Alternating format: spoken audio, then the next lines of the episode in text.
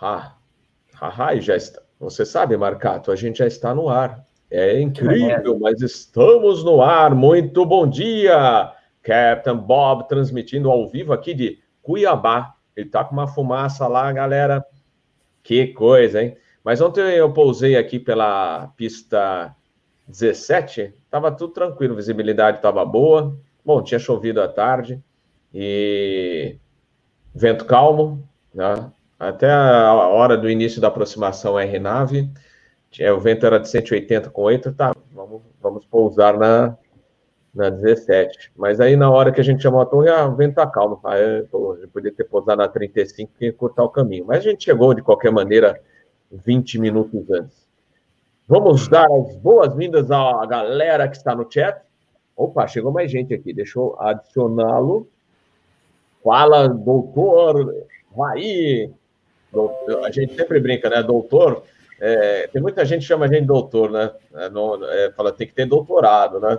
Mas essa galera aqui tem doutorado em pilotagem de avião. Então, é uma galera muito é, experiente que a gente tem hoje.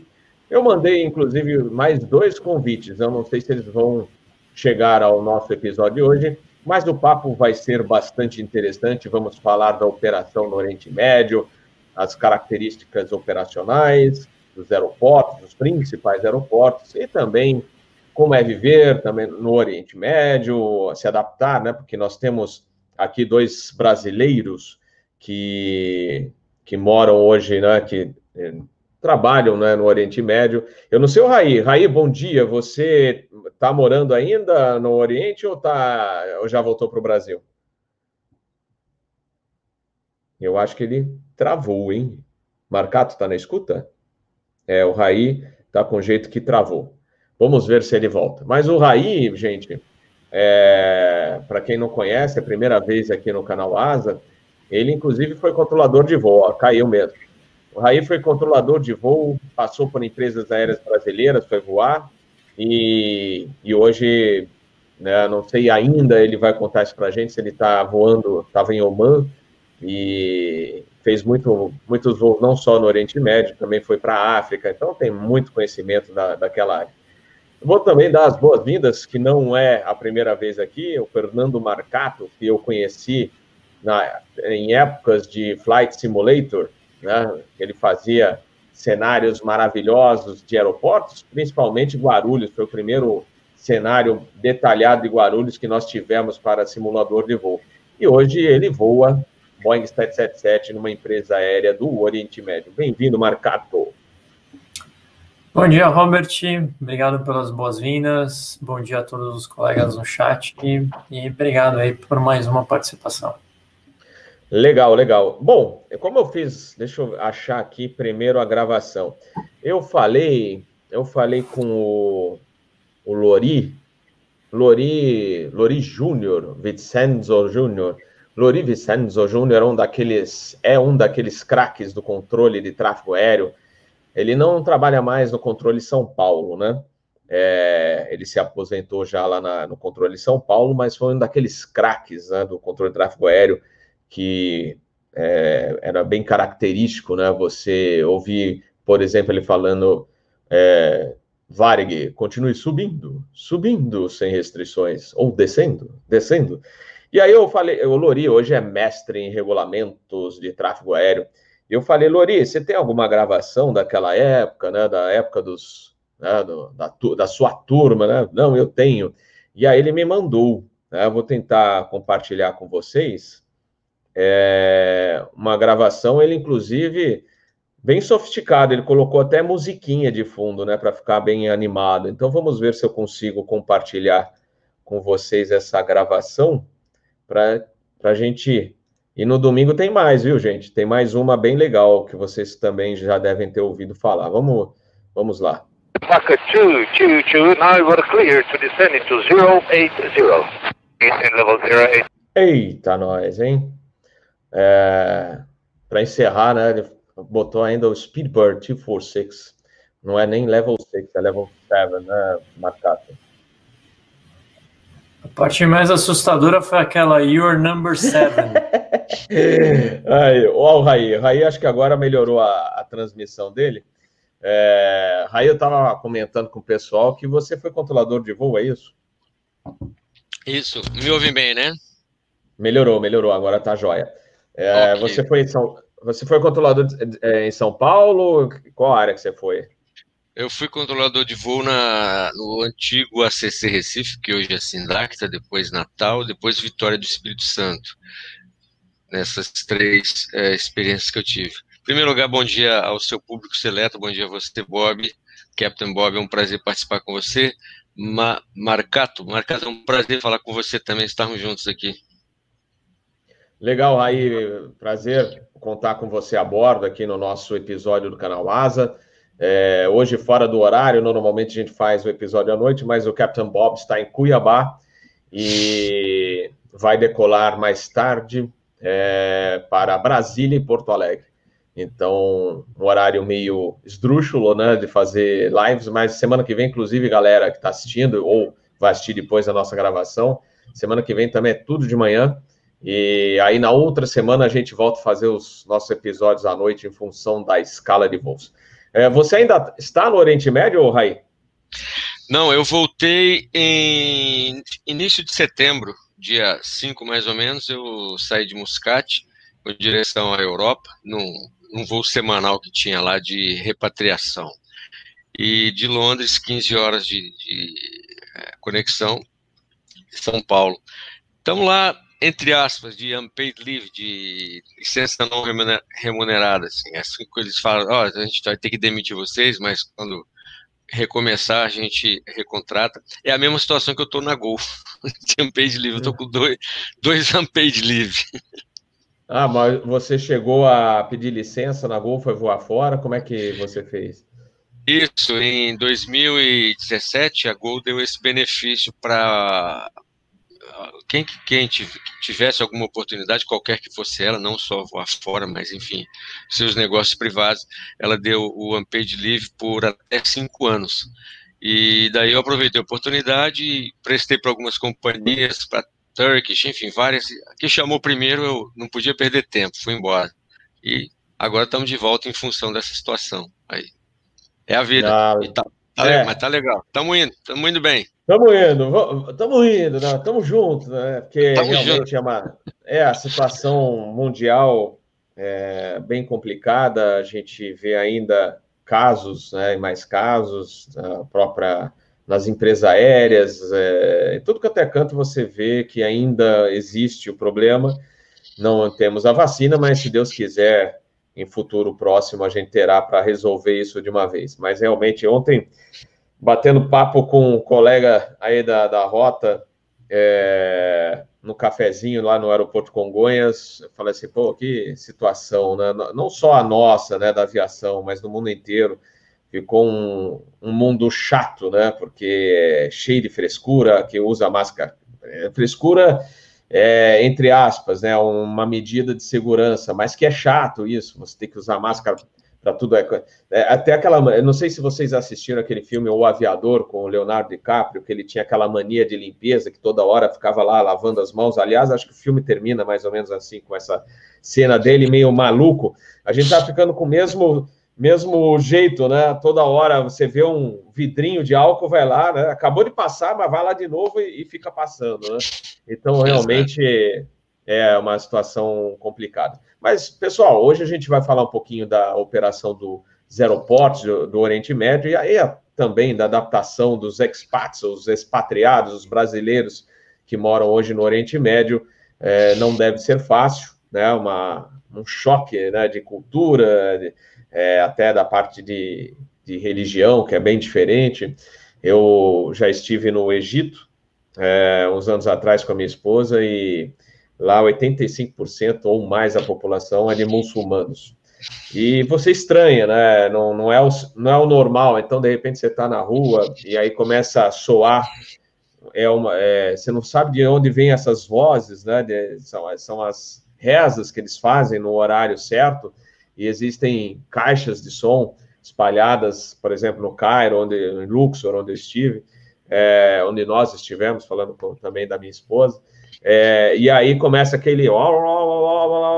E aí o pessoal para o que está fazendo, começa a rezar. Então, assim, é a religião deles, né? A gente respeita, né? Mas a gente, lógico, brasileiro estranha, não está acostumado a ver essas coisas diferentes. Costumes, por exemplo, é, certos países do Oriente Médio, é, você não pode beber. Ah, não vou lá comprar uma cervejinha, não é bem assim. Então a gente vai conversar sobre isso também, mas vamos falar da, da operação dos aeroportos, é, dando destaque, por exemplo, para Dubai. Aliás, eu preciso até abrir um vídeo eu, mas eu vou baixar já. Eu ia abrir com esse vídeo, mas é o, o um, um, dos pilotos que, que estão é, voando né, no Oriente Médio, é, eles, ele mandou esse vídeo sobre Dubai, né? E o Capitão Bob até. É porque o Capitão Bob foi dormir tarde, né? Foi dormir às três da manhã. Então, ele ainda está acordando. Mas eu vou começar pelo Marcato, enquanto eu, eu acho o meu videozinho aqui.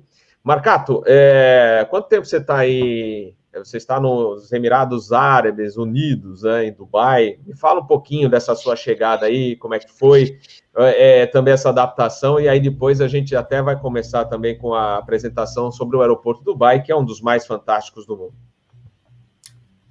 Bem, eu estou aqui já há quatro anos e meio, quase cinco anos já. É, a adaptação não é tão difícil quanto parece. É, até porque o Dubai, especificamente, que é o local onde eu estou vivendo atualmente, é, é uma cidade muito bem desenvolvida. Então, em termos de infraestrutura, tudo, eu diria que era até, até melhor do que São Paulo que eu vivia antes. A gente não tem problema de trânsito. Então, a adaptação é relativamente fácil. Evidentemente que pequenos detalhes que você está acostumado no Brasil, você não vai ter em outros países mas tirando esses pequenos detalhezinhos, você se adapta com o tempo.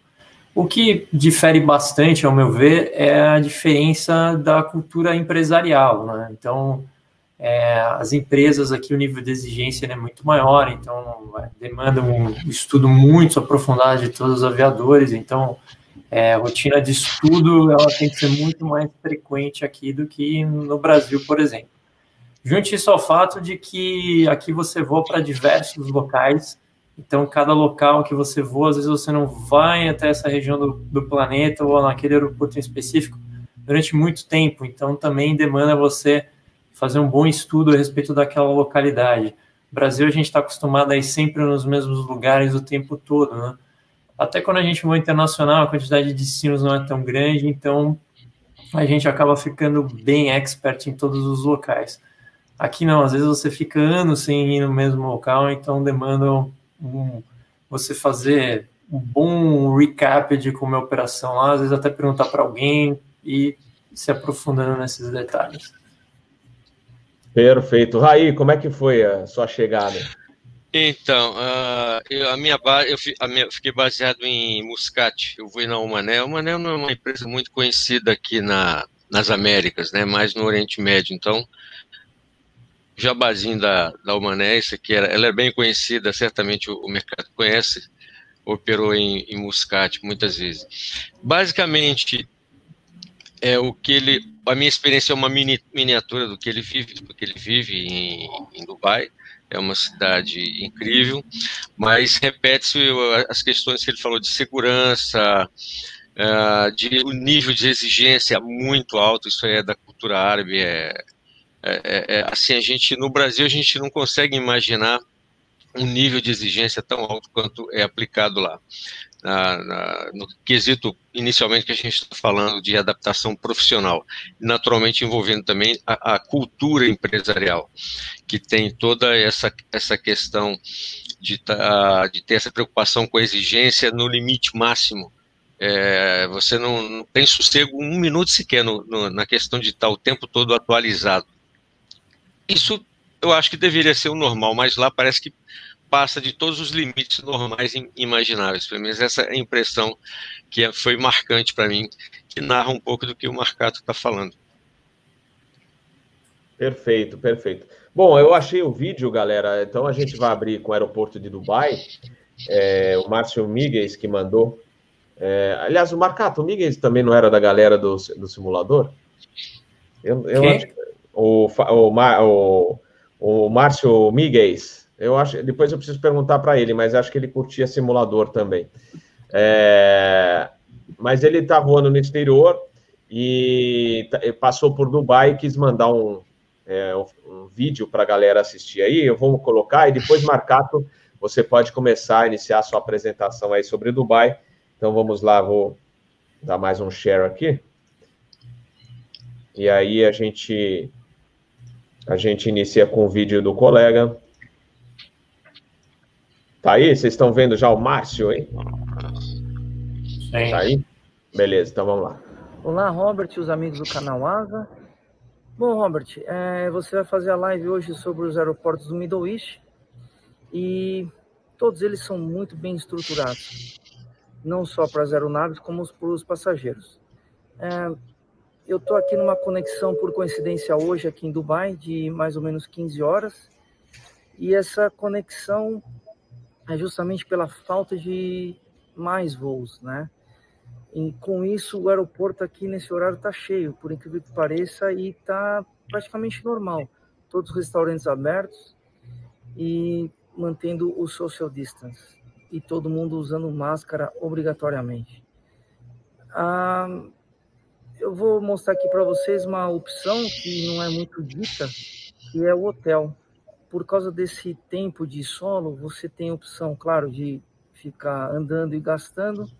As outras opções é usando o, as lounges que o cartão de crédito te oferece. A outra é a lounge da First e da Business da Emirates. E o hotel. Esse hotel é localizado no Terminal 3, em média, a diária é de 250 dólares, são 550 quartos no total, sendo que na pandemia eles estão disponibilizando somente 250. E, por incrível que pareça, os 250 está overbook. É, dependendo do seu pacote, se você ficar mais de 15 horas e o número de pessoas mais que três, você tem direito ao café da manhã, almoço e janta. Vou mostrar um pouquinho para vocês. Robert, parabéns pelo canal e sucesso sempre.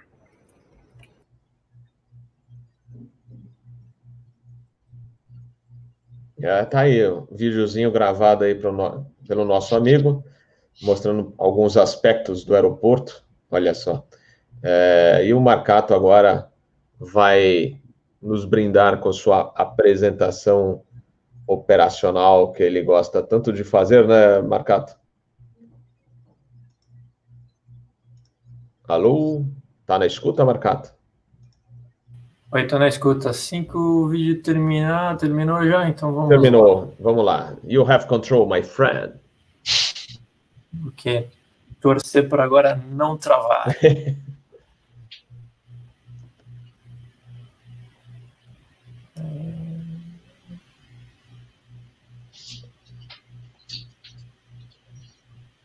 Vamos lá. Tá aí.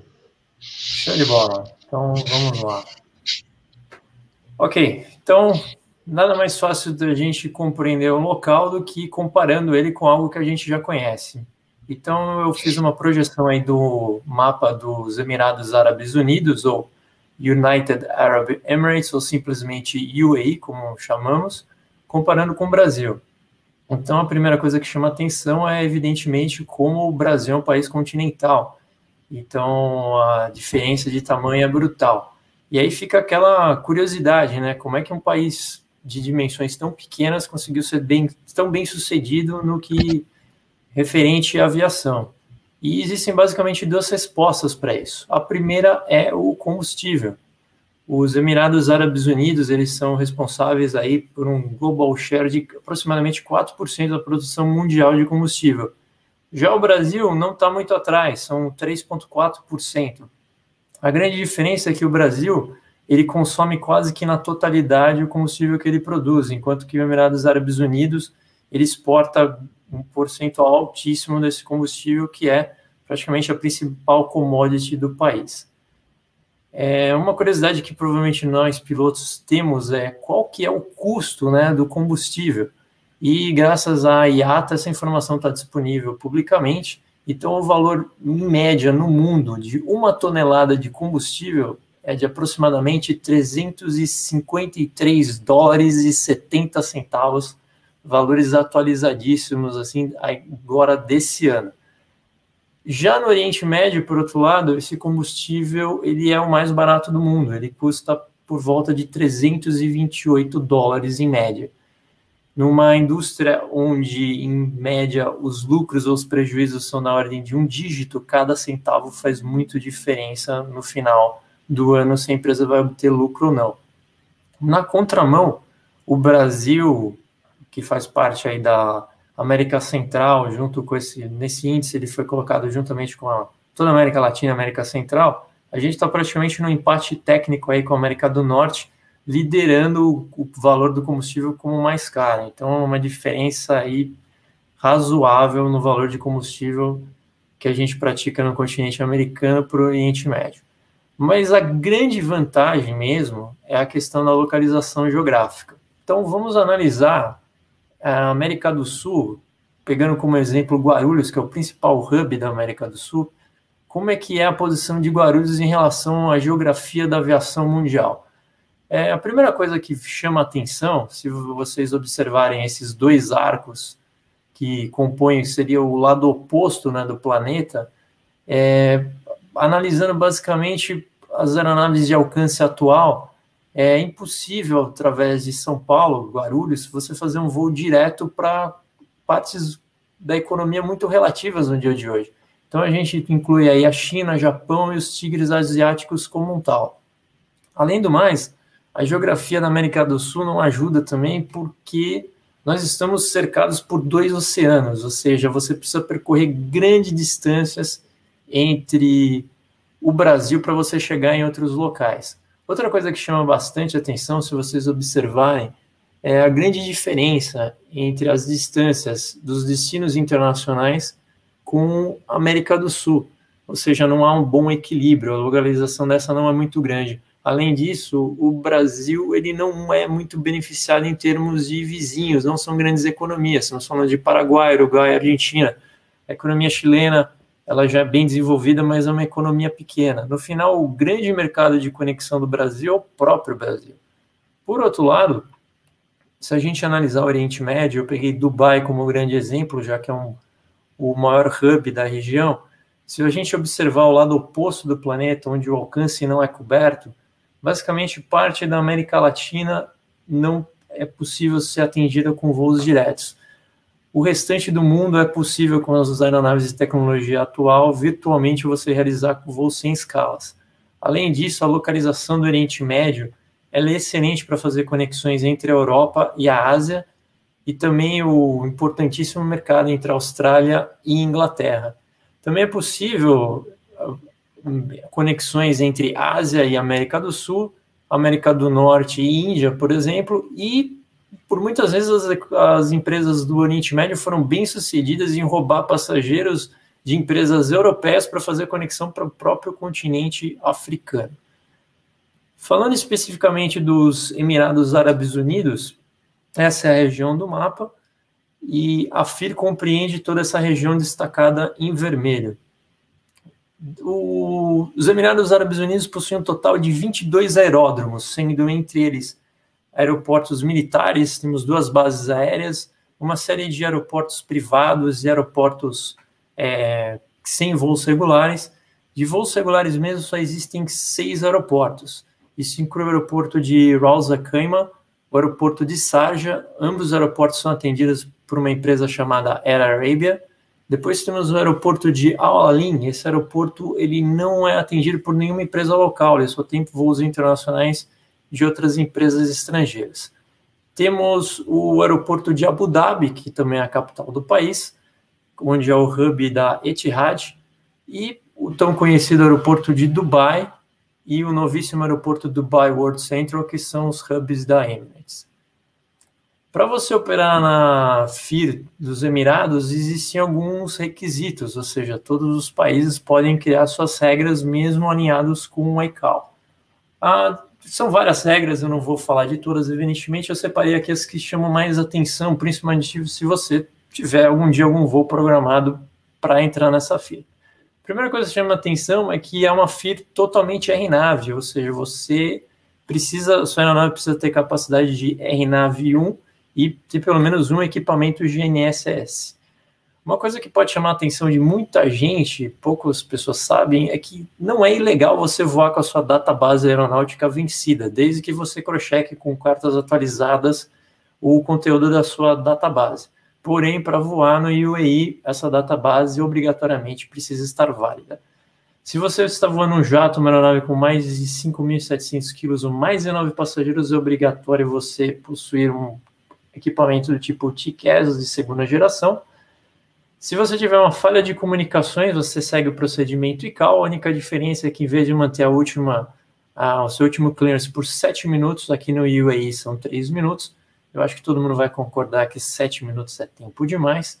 E por fim, outro equipamento obrigatório na FIRA aqui é equipamento do tipo ADS Broadcast, que é um equipamento relativamente novo, né, mas que aqui já é obrigatório.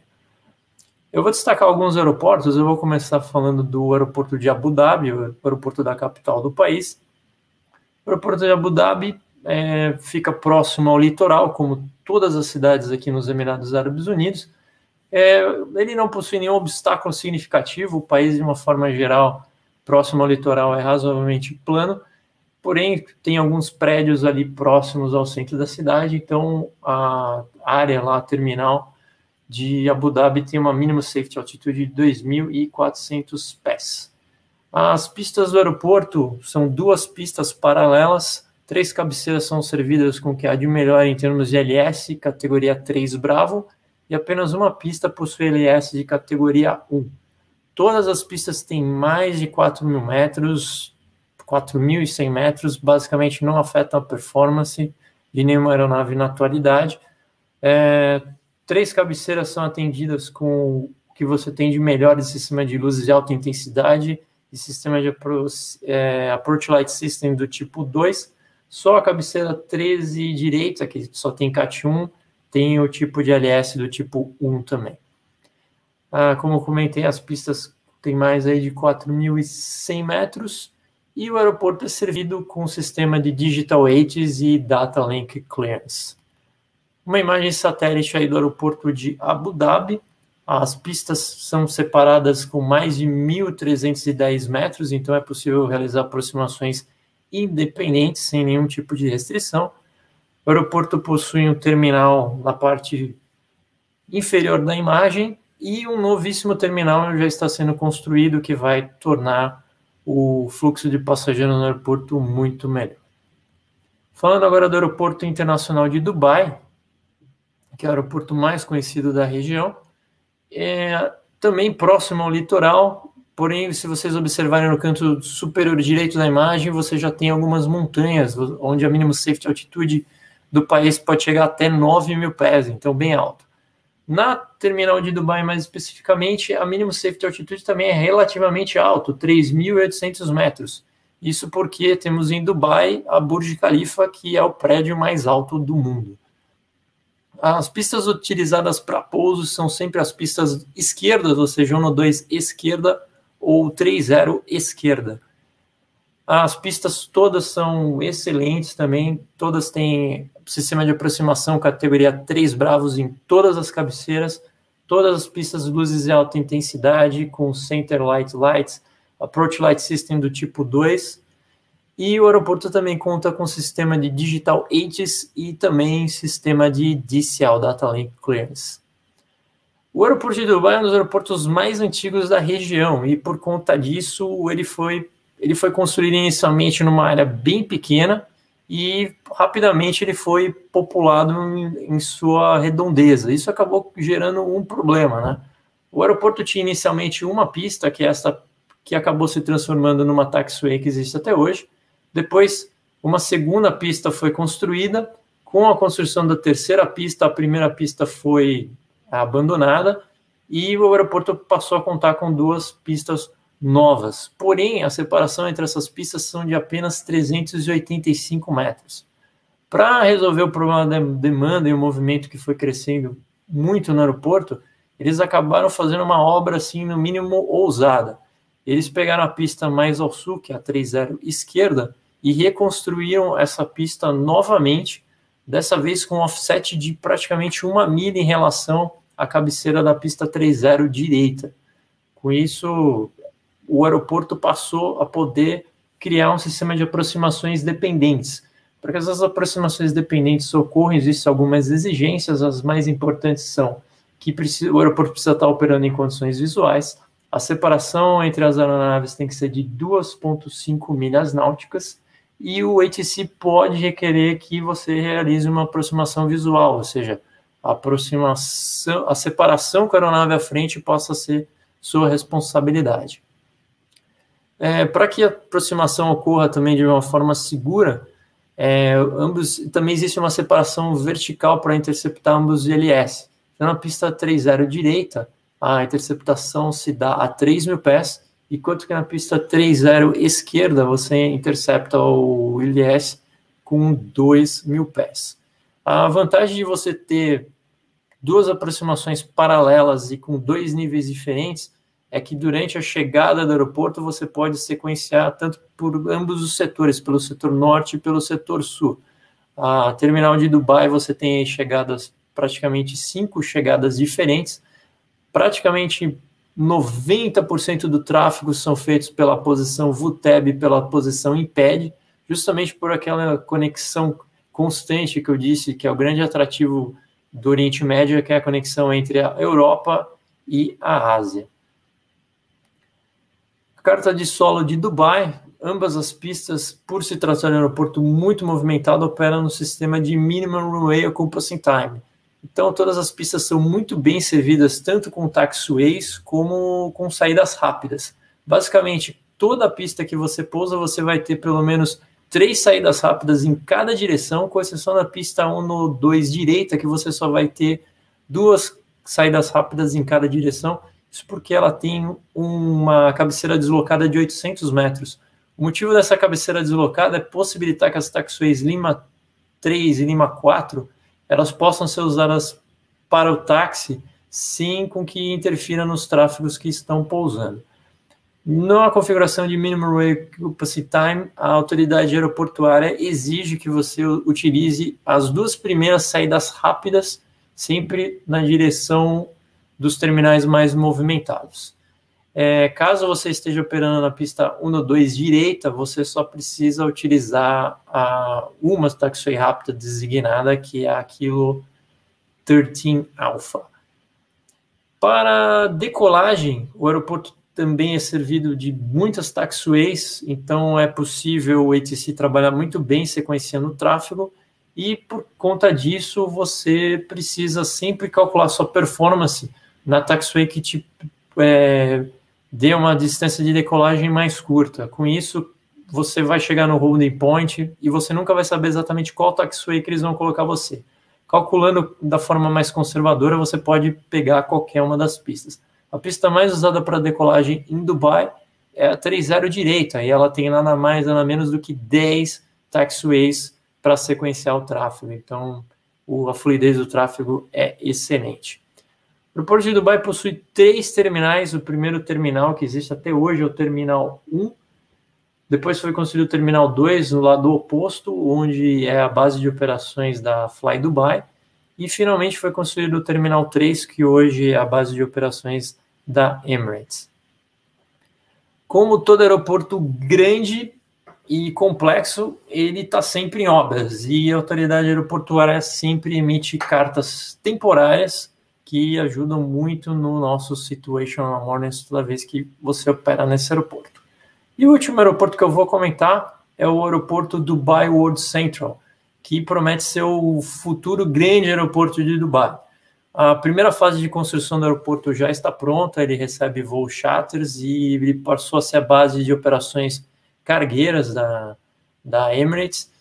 E futuramente, esse, o aeroporto hoje ele conta somente com uma pista que vocês podem ver aqui, além de uma segunda pista que ela faz parte do Aviation College, ou seja, uma pista só para treinamento. É, o plano futuro é que o aeroporto tenha um total de cinco pistas, como vocês podem ver aqui, uma, duas, três, quatro, cinco. Essa pista que atual é a que já está pronta no momento, E o terminal vai ter um total de quatro concourses. Cada concourse tem a capacidade de 100 aeronaves paradas em pontes de embarque.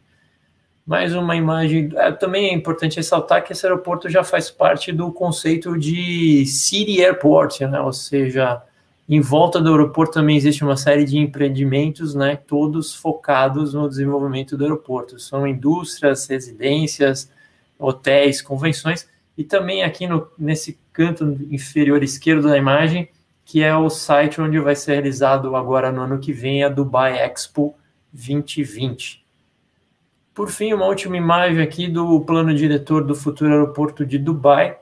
É uma imagem uma planta, literalmente, a parte já construída, essa área aqui, assim como a parte de Logistics City, a parte da Expo aqui, o terminal alimentador vai ser nesta parte, e aqui os quatro concourses que vão atender aí futuramente até 400 aeronaves futuramente em pontos de embarque.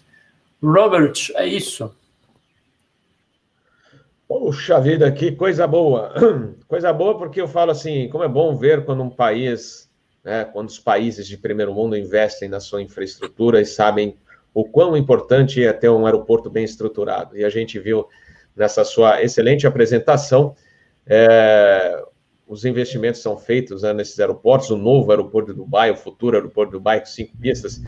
O Raí está aí, foi controlador de voo e sabe como faz falta a gente ter mais pistas nos aeroportos, aqui no Brasil a gente tem aeroportos com poucas pistas, Guarulhos, que deveria ter mais, mais pistas, né? Não, é, é, é já está operando segregado, mas não tem operação simultânea, e aí a gente tem um prejuízo para o tráfego aéreo. Agora, com a segregada, melhorou um pouco isso, mas de qualquer maneira, o aeroporto poderia ser melhor aproveitado se tivesse sido projetado com mais pistas e operações simultâneas. Marcato, para uh, ah, e Raí, além é, para comentar toda essa apresentação e um pouco mais sobre a vida de vocês aí, as restrições operacionais, eu vou trazer mais dois colegas seus, né, que estão aqui é, online e vão entrar no ar. É, um, é, os dois já são conhecidos, já participaram de episódios aqui, um já tem até a carteirinha fidelidade, e eu vou colocá-lo na tela. Olha aí quem está aí. Vamos lá, acho que deu pane na transmissão, mas daqui a pouco ele está aí. É o Ronald Vanderput. Ah, tá chegando, tá chegando. Vamos lá, vamos lá. E também o nosso amigo De Gaulle, Renato De Gaulle, que voa também na, nos Emirados Unidos. Olha aí, tá todo mundo aí chegando. Boa, boa tarde aí, né, De Gaulle? Assalamu alaikum, assalamu alaikum. Boa tarde. Eles também voam 777. Olha aí o Vanderput. Fala, Vanderput. Opa, tudo bom, Robert? Pô, Pô. quanto tempo. Hoje no horário é. bom para você, né? Eu, tô, eu só estou trocando de câmera aqui, que deu um pau na minha câmera aqui para variar, mas vamos lá, vamos lá. Eu acredito que vocês devam ter assistido a apresentação do Marcato, e eu deixo vocês à vontade, tanto o De Gaulle quanto o, Vanderput, para vocês comentarem um pouco mais dessa operação em Dubai, o que, que vocês acham mais interessante, trocar essa figurinha com o Marcato e com o Raí, que tá, para quem não conhece, né, de vocês que entraram agora, o Raí é, também voa no Oriente Médio, é, agora está de licença, né, como muita gente, mas espera voltar, estava em Oman, e voa não só para o Oriente, mas para a África, e foi esse controlador de voo também aqui no Brasil, e além de ter voado na Gol Linhas Aéreas. Pô, legal. Robert, pô, desculpa que eu entrei um pouco atrasado aqui. É, mas que bom ver vocês aqui ó, no canal. Boa tarde a todo mundo. Tá... Bom dia aí no Brasil, aliás, a todo mundo está nos assistindo no canal Asa. É, assisti aqui grande parte da apresentação no Marcato. Pô, depois de uma aula dessa, não sobrou muito para a gente comentar, não, né? Parabéns, Marcato. E Rai Cardoso, boa tarde. E muito bom ver você também aí, Degol. Pô, prazer. Obrigado, Ronald. Tranquilo. Mas realmente, aqui em Dubai, né, que é o aeroporto que eu opero mais, o Marcato aí realmente deu uma bela de uma aula da região, né? Aqui tem uma característica que é uma grande vantagem para a região, né? Primeiro, a posição geográfica, né? E segundo, que aqui não tem curfew, né? Então, opera 24 horas por dia. Uh, no ano passado, eu não, eu não peguei toda a apresentação no Marcato, então desculpe se eu, se eu falar alguma coisa já foi dita aí, mas Dubai, em 2019, foi o quarto maior aeroporto do mundo em termos de movimento, né? Somente atrás de Atlanta, Beijing e Los Angeles, né? Com 86,4 milhões de passageiros, quase atingindo a capacidade do aeroporto de 90 milhões de passageiros por ano, né? Então foi uma utilização bem elevada, né? Antes de entrar todo esse cenário da crise aí, né? Mas tem uma particularidade muito interessante, né? Mais ou menos 70% do espaço aéreo da FIR UAE, dos Emirados Árabes Unidos, é reservada para tráfego militar. Então, pessoal, a gente reclama um pouco disso aí, né? É, a gente acaba tendo que fazer descidas bem antes do que seria o ponto ideal de descida, e acaba voando um pouco baixo, né? E gastando mais combustível. Isso é ruim para as empresas uh, por causa dessa coordenação e essa limitação de corredores para o tráfego civil. Né? É uma área de bastante tráfego militar, uh, voo de. A região é, é uma região que tem bastante conflitos na né, redondeza, né? Então tem muita atividade militar ocorrendo o tempo todo. Mas apesar disso, o tráfego flui muito bem e o movimento do aeroporto é fenomenal, né? Agora acalmou com isso tudo, né? Mas você sentava ali no aeroporto, é um avião atrás do outro decolando, espaço mínimo, com esse staggering das pistas que foi explicado aí pelo Marcar.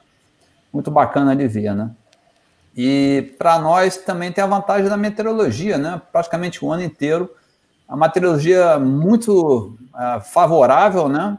Tirando aí uma épocazinha que dá um nevoeiro, mas a gente opera a categoria 3A, então quando dá um nevoeiro diminui a razão de operação, mas continua a operar normal. As tempestades de areia, quando não, não, não chegam a ser um problema tão grande a ponto de parar a operação, né? Aquela CAT 1 aí, no máximo CAT 2, né? Difícil ficar tão restrito assim com, com, a, com a areia, né? Mas beleza, pô, o Brasil está com vocês aqui falando com a gente. Deixa eu dar uma chance para os outros falarem um pouco aí também. É um prazer voltar aqui ao canal. Eu andei meio afastado aí, cuidando da vida. Acabei de fazer meus dois simuladores semestrais, né? E estamos aí de novo aí voando bastante, graças a Deus, né? Né, Dego? Graças a Deus estamos aí é, voando 80 horas por mês.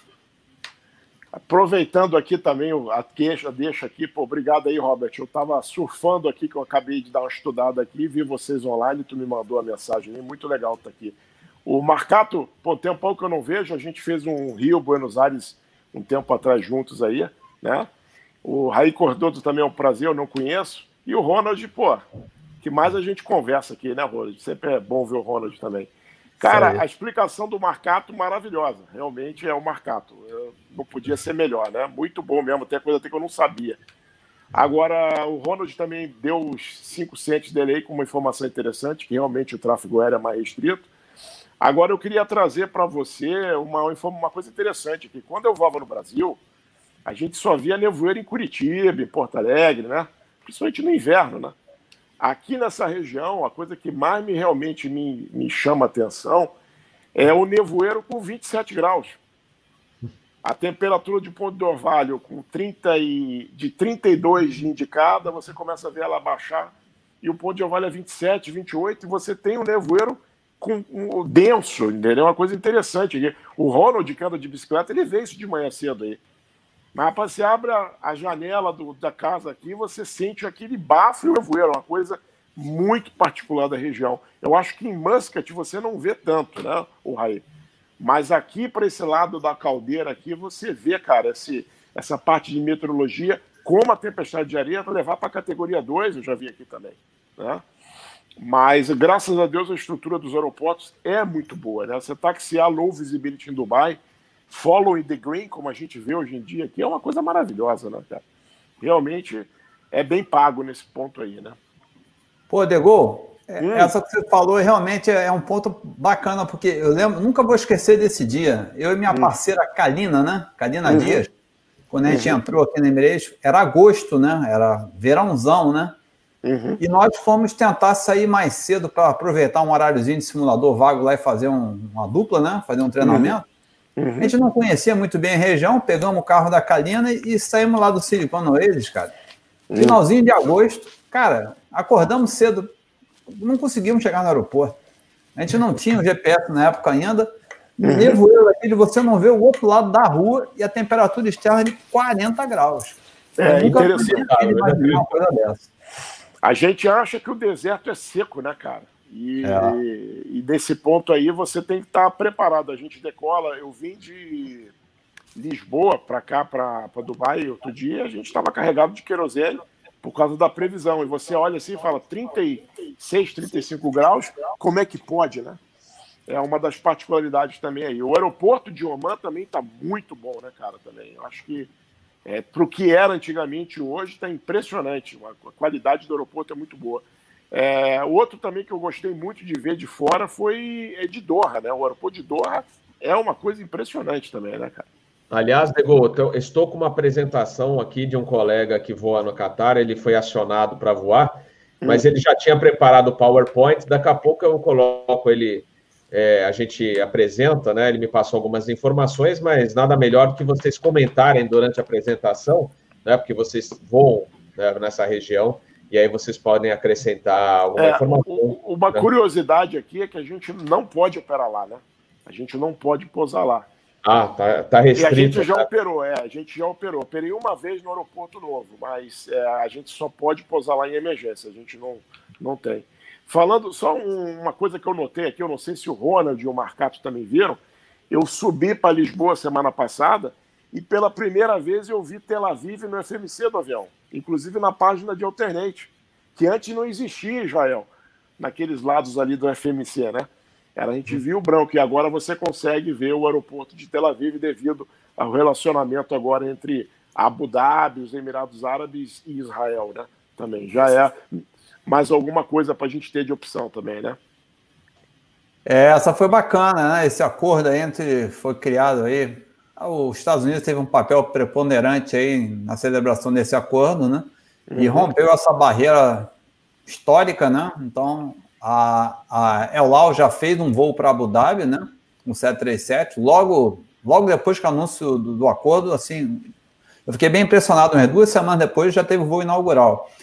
A Etihad já está programando o voo, já está para fazer, e nós uhum. devemos fazer para assim, a partir de janeiro, né, Degol? Eu não estou por dentro. Inshallah, inshallah, inshallah. É bacana. É. Eu acho Vai, outra coisa que também merece destaque aqui é o excelente trabalho que os controladores fazem. Aqui nunca acontece do controlador exigir de você algo que a sua aeronave não é capaz de fazer. Então não acontecem coisas malucas como desça e reduza. É, eles sabem quais são as velocidades da aeronave. Então, por exemplo, as stars aqui todas começam com a velocidade de 230 nós que é exatamente a velocidade flaps up do 777, que é a aeronave mais usada aqui, no máximo land weight. Os controladores também exigem aqui que a gente mantenha uma velocidade de até 160 milhas a 4 mil, 160 nós a 4 milhas da cabeceira. Também é uma velocidade que você consegue cumprir todos os padrões de aproximação estabilizada. Então eles sabem, eles são muito bem orientados, eles sabem exatamente o que pedir da gente, não tem nenhuma surpresa, nada impossível. Aliás, é, o Brasil, nos poucos lugares que você está a 15 milhas de aproximação, o controlador já está te pedindo para você reduzir para a mínima velocidade de aproximação final. O mundo todo eles pedem para você reduzir o, o tipo mais baixo, próximo né? possível, né? Só no Brasil eles conseguem fazer isso. Ô Marcato, até tem a explicação, né? Falta de estrutura lá no aeroporto. Né? Porque se você tiver saída rápida, por exemplo, a operação da 27 em Guarulhos é terrível. Você não tem uma saída rápida. Desde a construção do aeroporto, só fizeram saída rápida para 09. A 27 é 90 graus na Taxway Golf, só tem aquela saída, né? Pra, é, desde que você toca na, na pista, né? Então e é complicado. Projeto, né? Que é pior é. de tudo, o projeto está ali, depois o projeto foi revisado. Antigamente o plano original só tinha uma saída rápida, depois fizeram um novo plano de uma atualização com duas saídas rápidas, mas eles não executam, né? Infelizmente, a prioridade fica sempre no terminal que o passageiro vê e nunca na infraestrutura que o passageiro não vê. Né? É, o comandante Miguel Dal, né, que hoje é o, né, o diretor geral, ele comentou no episódio sobre Guarulhos que eles é, têm o projeto, só que também o que complica hoje, para você fazer esse projeto, você vai ter que fechar uma das pistas, né? É, talvez no início da pandemia dava para ter feito, mas aí também tem, tem outros fatores, né? Mesma coisa que ele explicou da falta do trem, que o trem não vai até o terminal, né? Ele para pouco antes do terminal. Ele falou, pô, é, eu teria que parar praticamente toda a parte de, de funcionamento do aeroporto numa, num momento crítico, pouco antes da, da Copa, né? É, é complicado. Não estou querendo aqui defender, né? Porque, ah, porque a gente sabe que tem, temos problemas de estrutura, de infraestrutura, e, e quanto ao ATC, e o Raí está aí, que ele foi controlador de voo, lá em Recife, por exemplo, Recife é uma pista. É, outro dia eu meti malho aqui, continuo falando mal, né? Porque Natal nós tínhamos três pistas e, e, e foram construir um aeroporto novo, longe de tudo, em São Gonçalo, com uma pista só. Ou seja, né, você tinha uma, um aeroporto padrão americano, padrão europeu, e aí deixaram para uma base aérea apenas, um terminal bom, funcionando e mais perto da cidade. Né? Então, até é bom para discutir isso. Mas, é, é aliás, né, para quem não assistiu e está assistindo hoje o episódio do Asa Airports, assistam o último, né, ou, ou, ou melhor, o penúltimo, né, esse aqui é né, o último, é, que a gente fala desse problema estrutural de aeroportos, da falta de aeroportos no Brasil, e foi exatamente, a gente entrou com esse episódio uma hora depois que foi anunciado o projeto do Voo Simples, né? Então, a gente discute bastante essa parte de, de infraestrutura que acaba prejudicando o controle de tráfego aéreo. Nós temos bons controladores, só que trabalhando isso já foi dito, né, do ponto de vista operacional, no caso de Guarulhos, com uma pista única, apesar de ter duas, eles falam é como se fosse uma pista só. E por isso complica, não tem como sair muito da, da, da das vetorações. Mas vamos também voltar ao Oriente Médio. Antes de fazer aquela apresentação de Doha, é, queria falar com o Raí. Raí, me fala um pouquinho como é que é, é foi voar em Oman, espero que você retorne em breve, né? É, que, que você, saindo de uma Gol, estranhou? Que, como é que foi a, a, seu, a sua adaptação? Ok, uh, primeiro eu quero. Nossa, estou aqui encantado com a aula que eu estou tendo de vocês. O Marcato fez uma experiência, uma, uma apresentação sensacional. É, é, o resumo da ópera do, do, do, da operação que acontece ali, não só na FI IOI, como nas FIs vizinhas, né? Uh, uma coisa que uh, é dif diferente do que da experiência que o Marcado colocou, porque ele é da frota de, de wide bar, então frequenta a, a, frequência de ida aos aeroportos é mais baixa e por isso você não, não adquire aquele background automático como nós é, fazia, por exemplo, a gente fazia Congonhas Curitiba quatro vezes por dia e já tinha tudo na cabeça. Isso é, não ocorre normalmente em alguns aeroportos. Mas Dubai, especificamente, Dubai, Doha e Bahrein, para a gente que opera em, a partir de Muscat, era uma ponte aérea. Às vezes a gente fazia quatro vezes, é, quatro pernas, Muscat, Dubai, voltava a Muscat, ia a Dubai e retornava. Então, tudo isso que ele falou, para mim, é uma revisão de, de toda a nossa operação. Muito interessante, foi fantástico. Eu queria passar por alguns pontos que o pessoal falou para reforçar a questão do nevoeiro com temperatura de 20 e poucos graus. É interessante que quando a gente estuda meteorologia lá no início, né, a gente acha que, que o nevoeiro é uma coisa só de tempos frios.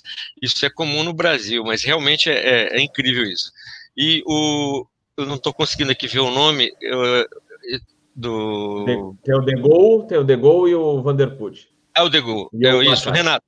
É, o Renato falou que em, em Muscat não, não passa esse mesmo tipo de meteorologia, é verdade. Eu nunca vi nevoeiro, em Muscat, nos quatro anos que eu fiquei lá. A tempestade de areia, ou duas aconteceram, mas eu estava de folga. Então a gente voa sempre com tempo bom, basicamente, naquela região ali. Diferentemente de Dubai, quando teve essas ocorrências de fog, eu nunca peguei um nevoeiro. Mas a gente operava também CAT 2 é, e 3. Agora, em Muscat, o que ocorre com frequência, em determinadas épocas do ano, é o wind shear, simplesmente céu claro e uma indicação de grau altíssimo, que você realmente não tem o que fazer, tem que é, cumprir o previsto, a, a manobra evasiva. Uh, você perguntou, Bob, sobre o aeroporto em Muscat. Uh, o Renato falou que também está muito boa, o aeroporto com bastante. Estou numa live aqui, tá? Apesar de ser apenas uma pista. Tô na live. Apesar de, de, termos apenas uma pista no momento, mas o aeroporto cresceu, o novo aeroporto, eu costum, costumava dizer logo no início, quando o aeroporto foi inaugurado em 2018, que era o aeroporto mais bonito do mundo, eu digo não por fora, vendo por fora, até porque ele parece um pouco com o de Doha, apesar de ser um pouco menor, mas ele tem mais ou menos a arquitetura externa do de Doha. Mas a parte de dentro é de uma humanização incrível, não parece que você está dentro de um aeroporto. Né? É, eu conheço bem o aeroporto de Dubai, eu falo a estação de passageiros. O aeroporto de, de, de, de Muscat é incrível, como ele é muito. E os próprios é, Omanes, os locais, eles, quando eu falava, eles falavam, pô, comandante, você acha que esse aeroporto é o mais bonito do mundo? Eu falei, acho, sim. Eu, sinceramente, conheço bastante aeroportos no mundo internamente não tem nada tão humanizado quanto. Essa é a minha percepção, é claro que ela não é definitiva. Sobre a adaptação que você falou, uh, inicialmente a gente toma aquele choque, a gente se você toma a decisão de voar fora, somente no Oriente Médio, uma re região culturalmente é, totalmente distinta do que a gente. A gente conhece, e os colegas, o Ronald, o Marcato e o Renato sabem disso. Antes de você é, ser um residente permanente ali, você está baseado apenas nos seus paradigmas e mitos, né? E aí, quando você chega, você vai, você vai tratar de desfazer cada um desses mitos e paradigmas né, que, tirando a nossa cultura ocidental, que, óbvio, que difere é, totalmente da deles, eles são pessoas iguais a gente. Quando você vai voar, apesar de que eles param, você vai voar com um copiloto é, árabe, por exemplo, de vez em quando ele para para rezar em voo, ele reza ali na cabine mesmo, tirando esses aspectos, vamos dizer, é, é, esses sinais exteriores, eles são pessoas com anseios, com dificuldades, com dúvidas, com medos, é, com receios, com certezas, com sonhos, com coragem, com tudo, com tudo que compõe a psique humana, né, é, onde todos nós fazemos parte. Tirando isso, após ali os seis meses, um ano, a gente se acostuma, com, com como você colocou, Captain Bob, com a chamada para as rezas que eles têm com frequência. Daí você começa a tirar proveito das partes boas, que é uma culinária incrível, né? A minha esposa e eu também, né, aprendemos logo a fazer muitas coisas, e hoje, até hoje, ontem mesmo tivemos um jantar árabe aqui, com tudo que tem direito, então foi uma experiência, assim, incrível, tá, eu fui, porque eu, eu, fui no meio da contramão, eu já fui para voar fora com 53 anos, né, 53, 54 por aí, e normalmente as pessoas vão mais novas, eu vejo o Renato, o Ronald, Marcato, então, que parece ser um dos mais jovens entre nós aqui, eles foram muito mais tempo. Então, eu já fui sabendo que eu teria que voltar no máximo em 5, 6 anos, é? para recomeçar, até porque eu deixei minha posição aqui ainda com a Gol. Eu esqueci de falar também que eu voei na Vasco. Quando eu terminei minha aventura como controlador de tráfego aéreo, trabalhei durante nove anos, foi militar e também civil, controlador civil, né, que hoje é Infraero, mas na época era uma outra empresa, chamava TASA. Ingressei na VASP, fiquei 17 anos na VASP, passei todas as agruras que quem voa na VASP sabe que aconteceu, mas que eu conto como experiência, né? E após o encerramento da VASP em 2005, eu ingressei na Gol e fiquei até 2017, quando entrei em Unpaid Leave, para assumir minha posição lá no Oriente Médio. Então, retornei, é uma posição relativamente confortável, porque eu posso decidir eh, se eu quero retornar para a companhia, ainda tem dois anos para eu decidir isso, eu posso voltar agora em janeiro, ou em janeiro de 2022, quando termina finalmente a, essa situação de unpaid leave. Retornando ao Brasil, o que é de positivo? Eu acompanho as suas lives, o, o Captain Bob, com o pessoal da, da, da ITA, né, o CEO, dizer, isso é fantástico, num momento assim que eles estão na, na, contramão das expectativas, é por isso que eu imagino que eles devem estar lá afogados em tantos currículos, né, porque é, é, é, é uma, é uma ação digna de nota, é louvável, é interessante, não só é, como profissionais, como empreendedores, e tem assim meu aplauso total. Basicamente é isso. Perfeito, Rai. Legal, legal. O Vanderput, eu vi que você já respondeu aí a pergunta do Valério, é, mas é interessante, ou quem quiser comentar, falar desses espaços aéreos restritos, toda a parte também, é, hoje, né, A gente lembra do Catar, é, aquelas voltas. É, é, é, complicado, né? Às vezes vocês têm que estar tá bem cientes do, de onde podem voar. Notan deve. Entra sempre no Notan alguma coisa ou vocês já estão acostumados? Olha, Robert, a região tem suas particularidades, como diversos outros lugares do mundo, né? E não é só a nível da região, mas a nível de ICAO, né? Toda vez que há algum conflito em qualquer lugar do mundo, a ICAO, junto com os países participantes, determina as regras de sobrevoo, né? Desde causar restrição de sobrevoo, uh, ou seja, você pode passar em cima de um espaço aéreo, mas, digamos assim, voando no mínimo a altitude acima de um nível de voo 310, por exemplo, que é para te dar uma proteção caso haja algum míssil que vá disparado na direção errada e, e não alcance. Foi, foi dentro desse preceito que se voava sobre a Ucrânia, até que naquela época lá do Malásia, infelizmente, as forças de terra usaram um míssil que tinha um alcance maior. Isso era desconhecido na época que se criou essa restrição e acabou que o míssil alcançou o, avião da Malásia, né? E aí então houve a proibição de utilizar aquele espaço aéreo.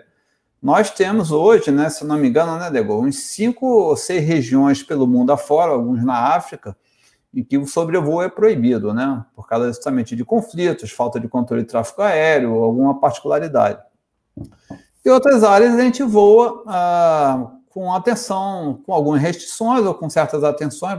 Na região do Golfo aqui, a gente é mandatório usar o headset em voo de cruzeiro, né, e monitorando sempre a frequência de emergência no 21.5 para você estar tá atento a alguma chamada, né? Às vezes você pode cometer algum erro, chegar muito perto da beira de um espaço aéreo proibido de outro país, para aí as coordenações militares, como eu falei, muito espaço aéreo militar, né?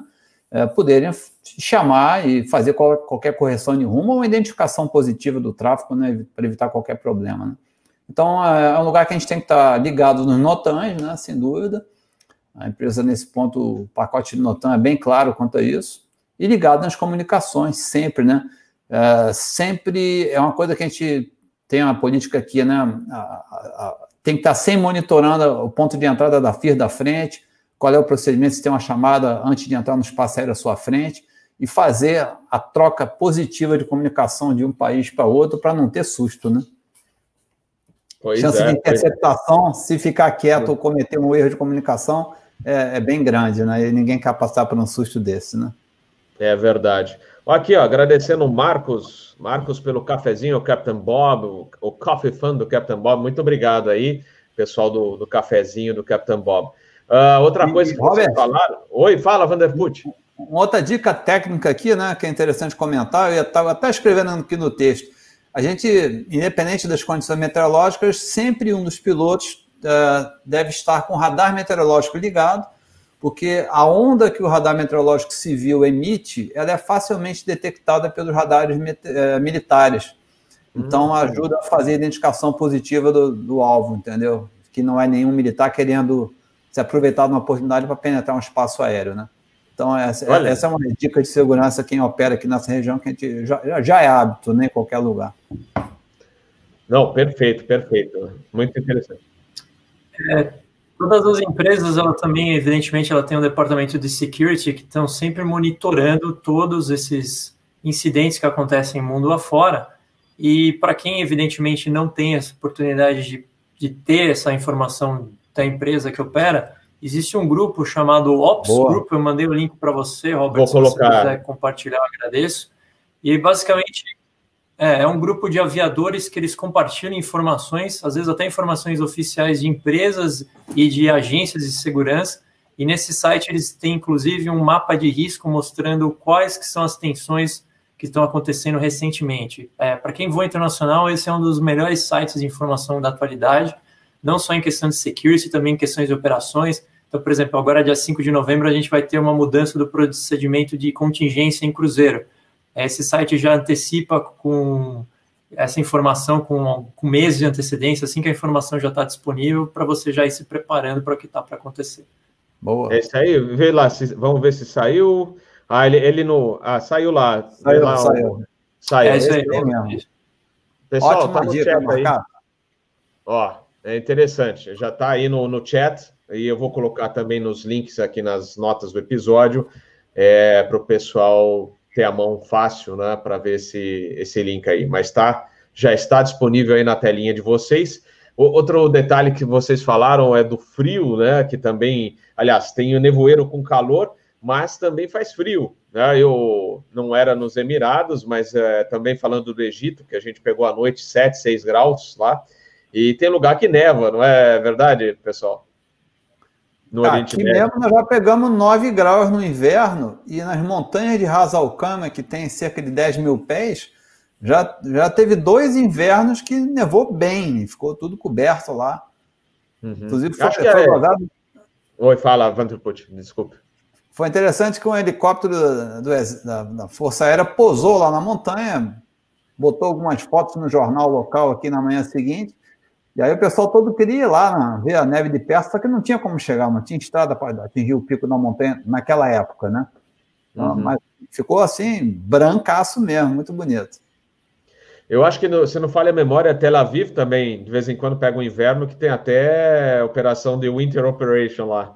É. É, não sei se vocês já passaram por, né, por lá ou já viram Metar, acho que foi o comandante Rafael Santos chegou a comentar também que em Tel Aviv ele chegou, estava com, com neve, eu não sei se era neve ou era alguma coisa de alguma operação de Winter Operation em Tel Aviv. O que eu já vi aqui, que é bem raro, mas já aconteceu algumas vezes com bastante violência, é temporal de granizo, né, Degol?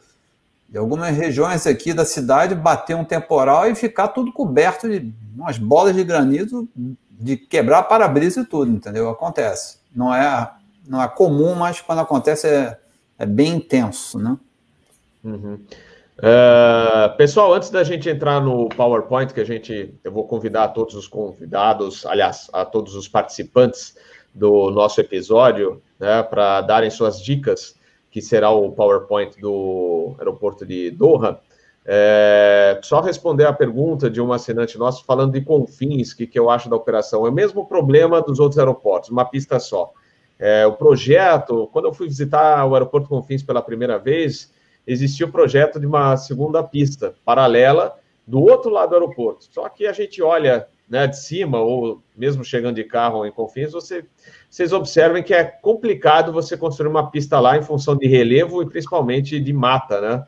Mata nativa. É, então, vocês é, seria um impacto ambiental muito grande. Mas é, está no projeto, eu não sei se já, não, já esqueceram isso. De qualquer maneira, antes da pandemia, quando o tráfego aéreo estava pesado lá, eu já cheguei a ficar quase meia hora no ponto espera é, aguardando uma oportunidade para decolar, que além da fila para decolar, tinha fila para pouso. Então, não tem muito que o controlador de voo possa fazer para agilizar isso, porque a, o que tem legal lá é, é saída rápida, só que uma pista só. E uma pista só dificulta o tráfego aéreo se você tem um movimento muito acima do normal. Bom, vou. Ô, vou... fala, Vanderput. Tem uma dica aqui que eu aprendi com um colega nosso aqui da Emirates, que tem um background de aviação executiva, né?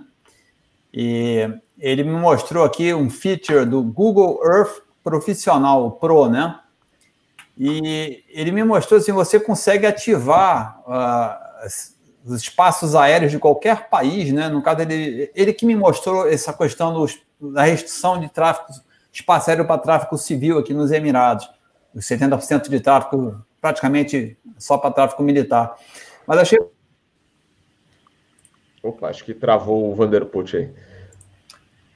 É, daqui a pouco ele volta. É, ele já, já vai voltar. Uh, Marcato, gostaria também de comentar algo a mais que a gente está falando por aqui? Com certeza. Referente a Confins, existe o projeto para a construção da segunda pista. Eu mandei o link para você com o plano diretor atualizado, mais recente. Eu vou te uhum. mandar, vou aproveitar também, vou procurar aqui, vou te mandar o link com o plano diretor de Guarulhos do projeto das duas saídas rápidas para a pista 27 esquerda, até porque todo mundo fique ciente desses projetos, né? E a gente possa cobrar isso também das autoridades aeroportuárias, assim como dos operadores privados, né? Para que essa coisa é. aconteça futuramente. É verdade. Ah, ah vou... Robert, Fala, Degol. Não, eu estava com um problema de áudio aqui que eu já resolvi. Deixa eu te falar, só dar um adendo, só que todos esses espaços aéreos que a gente é, vê, por exemplo, Irã, é o espaço aéreo do Iraque. Cara, é, são espaços aéreos maravilhosos, com controladores excelentes e os caras têm muita infraestrutura. Entendeu? O problema nesses espaços aéreos é extremamente político e voar perto desses espaços aéreos, como o Ronald estava dizendo, o cuidado só não é de deviation você entrar é, numa área proibida que você vai ser chamado em 215 e pode ser interceptado. Né? Mas em termos de infraestrutura e de, é, de ATC, cara, os caras são muito bons, muito bons mesmo. E só uma coisa que eu queria lembrar, é uma das coisas que mais me chama atenção aqui, e eu acho que o grupo aí pode confirmar, é a nossa saída pelo por Bagdá, pelo norte de Bagdá, para entrar na, na, na área de Ankara, da Turquia. Se você tomar um direto ali para a esquerda, você vai entrar exatamente numa área que é proibido sobrevoar, que é onde a, a ISIS, né, o sultanato ali, o califato toma conta ali. Então ali você tem que hum. tomar muito cuidado. Eu já vi ali muito tiro lá embaixo comendo, como a gente vê no morro no Rio de Janeiro, entendeu? Caramba. Então ali é uma região que você tem que tomar. essa parte da Síria, que faz fronteira com, com Bagdá, com a terminal de Bagdá, é muito perigosa. Por isso que a gente vai tão para cima e abre para a esquerda. E se você deixar, o pessoal entra ali. Há um tempo atrás, a gente teve um avião aqui da região, um avião árabe que o copiloto fez um, decidiu tomar um direto e ele entrou no espaço aéreo de Israel, já inaugurando os voos para Israel. Né? E claro que deu um problema muito grande, porque é um problema político muito grande, só para adressar aí. Show, Robert. Fala, Wander. Deu, uma, deu um apagão aqui que sumiu todo mundo, cara. Ih, aí, será que está sendo monitorado? Eu tô aqui, viu? Mas eu estava falando do Google Pro, né? Então é legal que você uhum. consegue ativar o espaço aéreo e ver em três dimensões, ver as limitações, né? Eu acho que uma dica importante para quem vai voar nessa região, né? A gente está voando toda hora, já está acostumado, mas você tem muito GPS jamming, né? A interferência de sinal de GPS. Então, a maioria dos aviões hoje em dia está voando usando GPS, né? Então, quem for voar nessa região, já isso vai estar tá em Notan, a Turquia ali é um espaço aéreo que acontece isso quando você está vindo da Turquia para entrar no Iraque, aquela região é bem sensível, né? Ali no próprio Líbano também. Então, vale a pena você ter uma atenção redobrada, rever os procedimentos do seu aeronave, como é que você faz né? Se você perder o sinal de GPS, você ativar o, o rádio update ou o inercial, ou ver o quanto tempo você pode voar mantendo a garantia da precisão da sua navegação antes de perder isso, né? perder a sua capacidade de navegação de acordo com os limites espaciais que você está voando. Então, essa é uma dica boa aí. Legal, Bob, legal. Fala. Estou aqui apenas é, só para é, pontuar com os assuntos interessantes que estão saindo. Você falou no início sobre, e, é ponto pacífico, ponto comum aqui a todos, que o problema básico que diferencia a rica infraestrutura de tráfego aéreo, eu quero dizer, de ATC, no Oriente Médio e no Brasil, né? Você falou, pô, pistas, nós não temos pistas. Eu diria pior, nós não temos taxiways. Uma operação em Vitória, por exemplo, é complicada por falta de uma. É, tem quatro anos já que eu não opero no Brasil, então não sei em que nível foram feitas modificações. Mas às vezes uma simples falta de uma taxway é, prejudica a operação. É, concordo e, e, reforço também, é impressionante assim, todas as áreas que nós voamos no Oriente Médio, Arábia Saudita, no Bahrein, subindo pelo Irã para a Turquia, passando pelo Iraque, ele tudo é cobertura VHF e radar o tempo todo.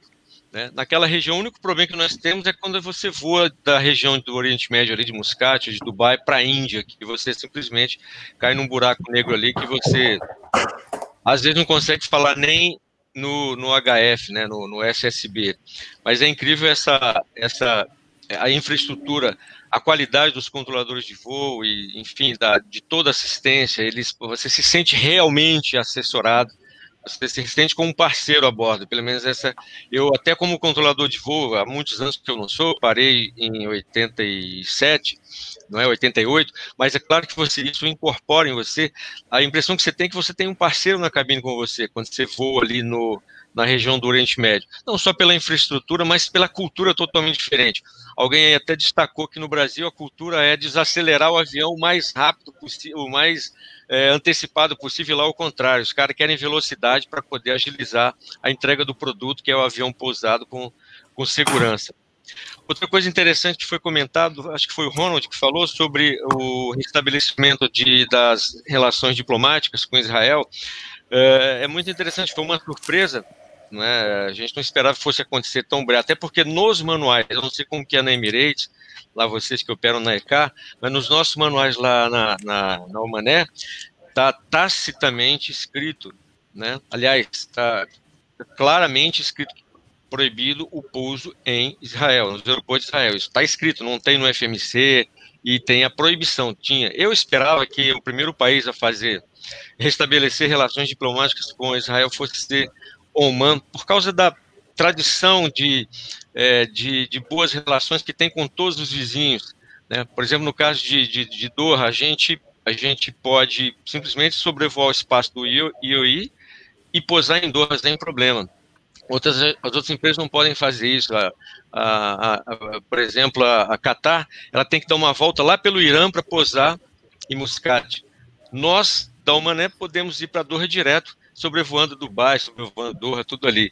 Enfim, então eu esperava que fosse Oman, mas me surpreendeu que foi. E aí, isso é muito bom, porque certamente nessa esteira vai vir é, outros acordos, restabelecimento de, de, de relações diplomáticas. Ah, sobre a questão do, de se entrar em áreas é, sensíveis, né, aquela região toda é sensível, né, é um intrincado, é uma coxa de retalho política, de interesses e de acordos que uma hora vão, outra hora vêm, outra hora ficam mais sensíveis. Por exemplo, você vai sobrevoar uma pequena porção da FIR do, do, do Irã, por exemplo, você tem que ficar em três frequências. O Ronald citou lá na, respondendo por escrito, tem que ficar em 1, 2, 1, 5, tem que ficar na frequência do ATC e ainda tem que chamar uma terceira frequência da defesa aérea, para dizer, ó, oh, vou entrar no seu 10 minutos antes, 10 ou 15, eu não lembro agora como é que está lá no manual. Ó, oh, vou entrar no teu espaço aéreo aí, tá tudo bem? Beleza? Não, tudo bem, pode entrar e tal. É assim que a gente, a gente já absorve esse estresse a mais na cabine. E não é, não é raro você ouvir comunicações em 121.5 com um teor resumido da seguinte forma: você está entrando numa área proibida. Esse é o último aviso, não terá outro aviso e é por sua própria conta e risco. O mercado, o mercado já concordou e certamente vocês todos já ouviram isso naquela área. Esse é o grau de sensibilidade e de estresse que a gente agrega nos nossos cockpits lá na cabine, lá no, no Oriente Médio. Uh, sobre ainda a questão de, da meteorologia, não sei se os colegas lá em Dubai viram isso já, mas em Muscat é comum quando começa a chover, as pessoas vão para a rua tirar foto. tirar hum. foto da chuva. É, é raro. É, pois é, é duas vezes por ano. Granizo não nunca vi, nem ouvi falar. acho, é engraçado que Muscat, apesar de ser próximo ali a, a, a, aos Emirados Árabes Unidos, né, Oman, mas tem uma meteorologia, um microclima sensivelmente diferente. Né? Por exemplo, Muscat é o lugar mais frio, frio entre aspas, né, do, do, Oriente Médio. Quando eu sempre consulto diariamente, então quando o Muscat está com 40 graus, eu vejo lá Dubai está 45, Doha está 50. Quanto mais se entra pelo Golfo Pérsico acima, a tendência é ficar mais quente. Eu atribuo isso à diferença de, de, de, de umidade, né? E isso com um feels like de 48. Você está com 40, um feels like, uma sensação térmica de 48, porque o QNH é muito baixo. O QNH de 990 já é comum a gente ver isso lá em Muscat. É, seriam essas minhas considerações, eu estou tentando aqui só acrescentar ao que os colegas estão falando aí, à medida eu vou pontuando. É isso aí. Show de bola, show de bola. Pessoal, o Marcato mandou aqui, eu só queria mostrar para vocês, falaram de Confins, é o que eu tinha comentado do, do projeto inicial, é um pouquinho, ele é um pouquinho mais simples, ó, vocês estão vendo aqui a pista atual, ó, eu já estou vendo até mais umas pistas de táxi, talvez aqui. Mas a, olha a outra aqui, ó. Essa outra aqui. Só que essa região aqui é bem, bem complicada de, de, de, de se fazer, de construir a pista. Vai ter que ser um investimento muito alto, mas olha, observem que não tem pista de táxi nesse é lado aqui. É, só tem do, do outro, ou seja, eles estão usando, é, planejando, eu acredito, mais para pouso essa, essa pista aí é, uma saída rápida aqui no finalzinho, o retorno, ou para decolagem da 34, que seria talvez a 34 direita, mas é só para vocês observarem aí o que o, a gente comentou sobre confins. Uh, vou aproveitar, vocês estão vendo o PowerPoint aí já? Sim. O, Opa, fala. Quem quer Robert, falar? Eu, eu preciso me ausentar aqui, que hoje é sexta-feira aqui, estão me chamando aqui. Não, tudo, tudo tranquilo. O, Dego, foi um prazer contar com a. Grande abraço aí, Robert, Marcato, Raí, Robert, um abraço. Eu estou passando aqui que a patroa está chamando, tá? Opa, então corre lá, corre lá. Grande abraço, gente. Obedece, obedece a patroa que faz bem a saúde, viu, viu, Dego? Tchau, tchau. Obedece a patroa que faz bem a saúde. ah, é. Então tá joia, pessoal. Bom, agora eu vou fazer aquela apresentação de Doha. É, e eu vou pedir aos convidados aí que também completem alguma coisa, que foi, como eu falei, um colega que voa na Qatar. É, ele foi acionado, mas ele já tinha preparado o PowerPoint. Então, a gente vai aproveitar aqui para mostrar um pouco do aeroporto aí, se vocês quiserem também completar alguma coisa, fiquem à vontade. Então, vamos lá.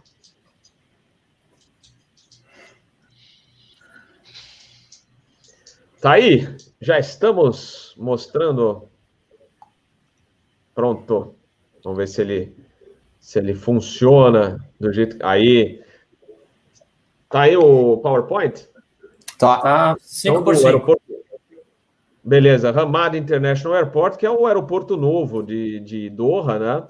Aí estão os códigos ICAO e IATA, né, do, do aeroporto, Oscar Tango Hotel Hotel e Delta Oscar Hotel, né?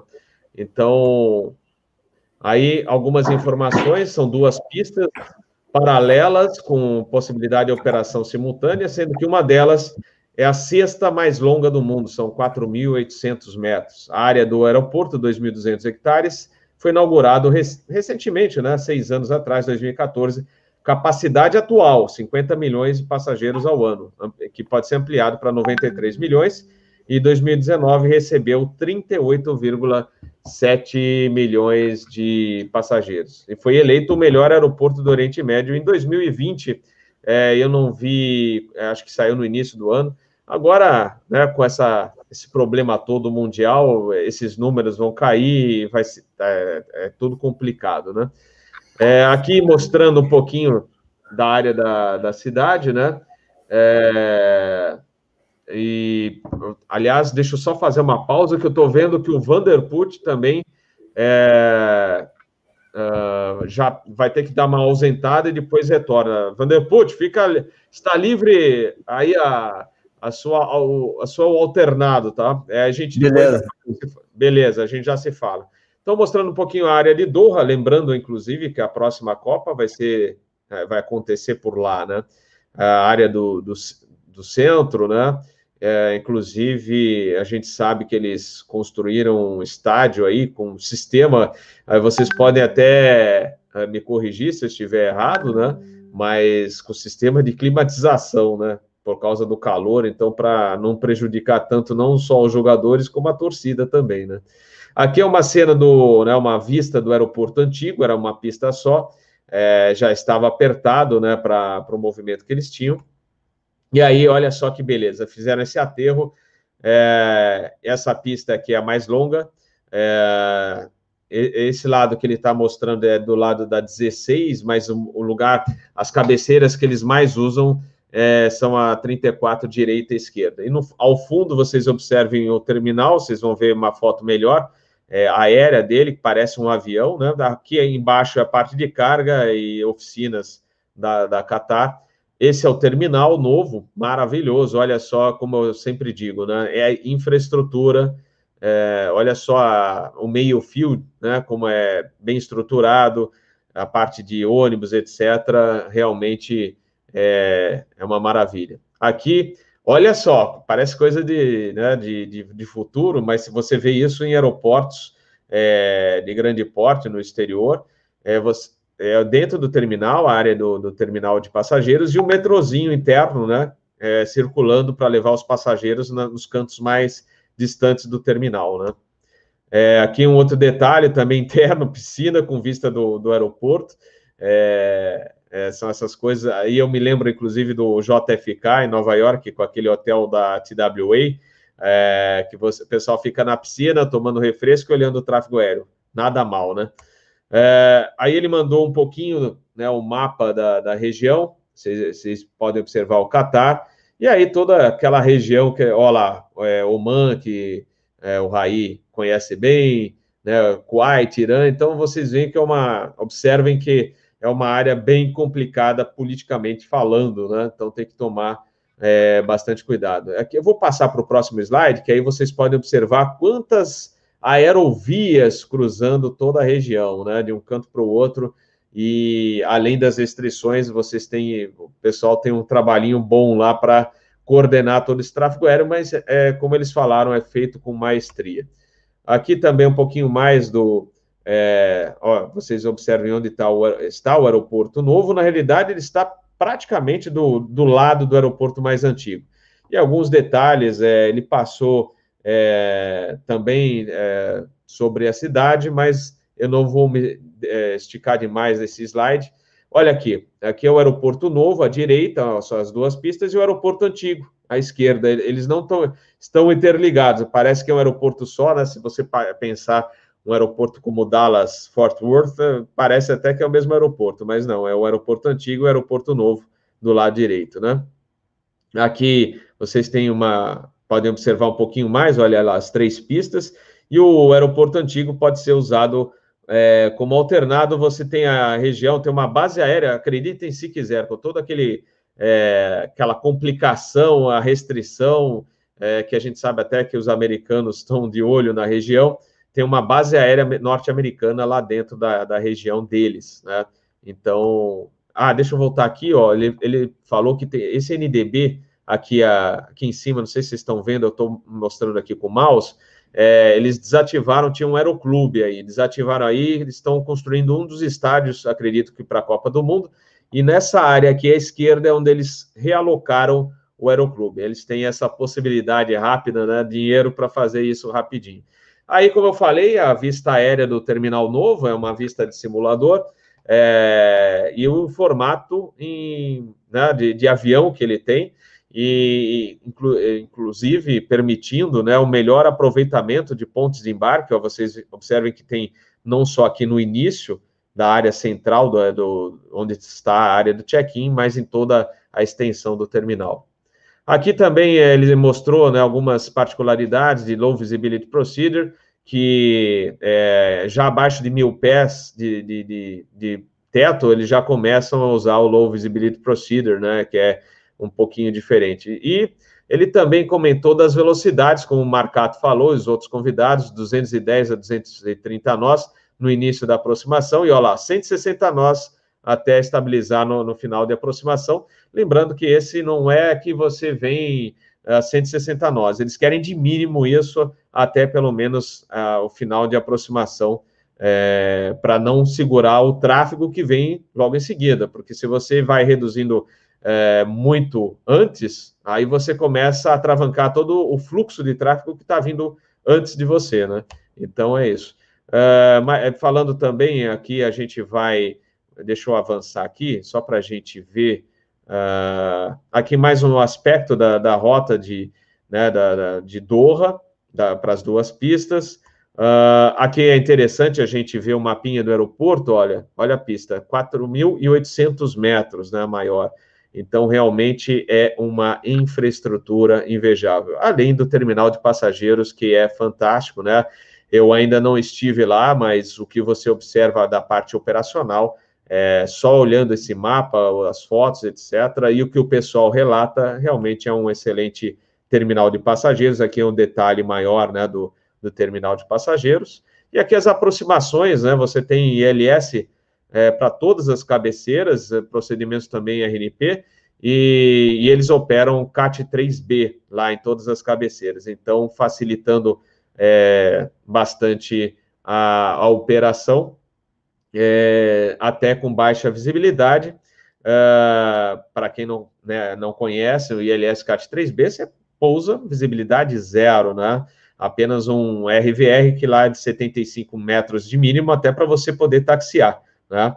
Então, é excelente, né? você não tem restrição operacional de aproximação. Aqui ele comentou, inclusive, essa saída para os Estados Unidos pra, ou para outros países, né? quando você quer ir para a Europa ou dar a volta para, é, eu acredito, talvez, quem conheça melhor aí da, da nossa turma, que é, eu acredito que seja a saída é, para o Brasil, né, que hoje você tem que dar uma volta em função das restrições Arábia Saudita, etc. O pessoal que sai de Doha tem que dar uma voltinha a mais, né?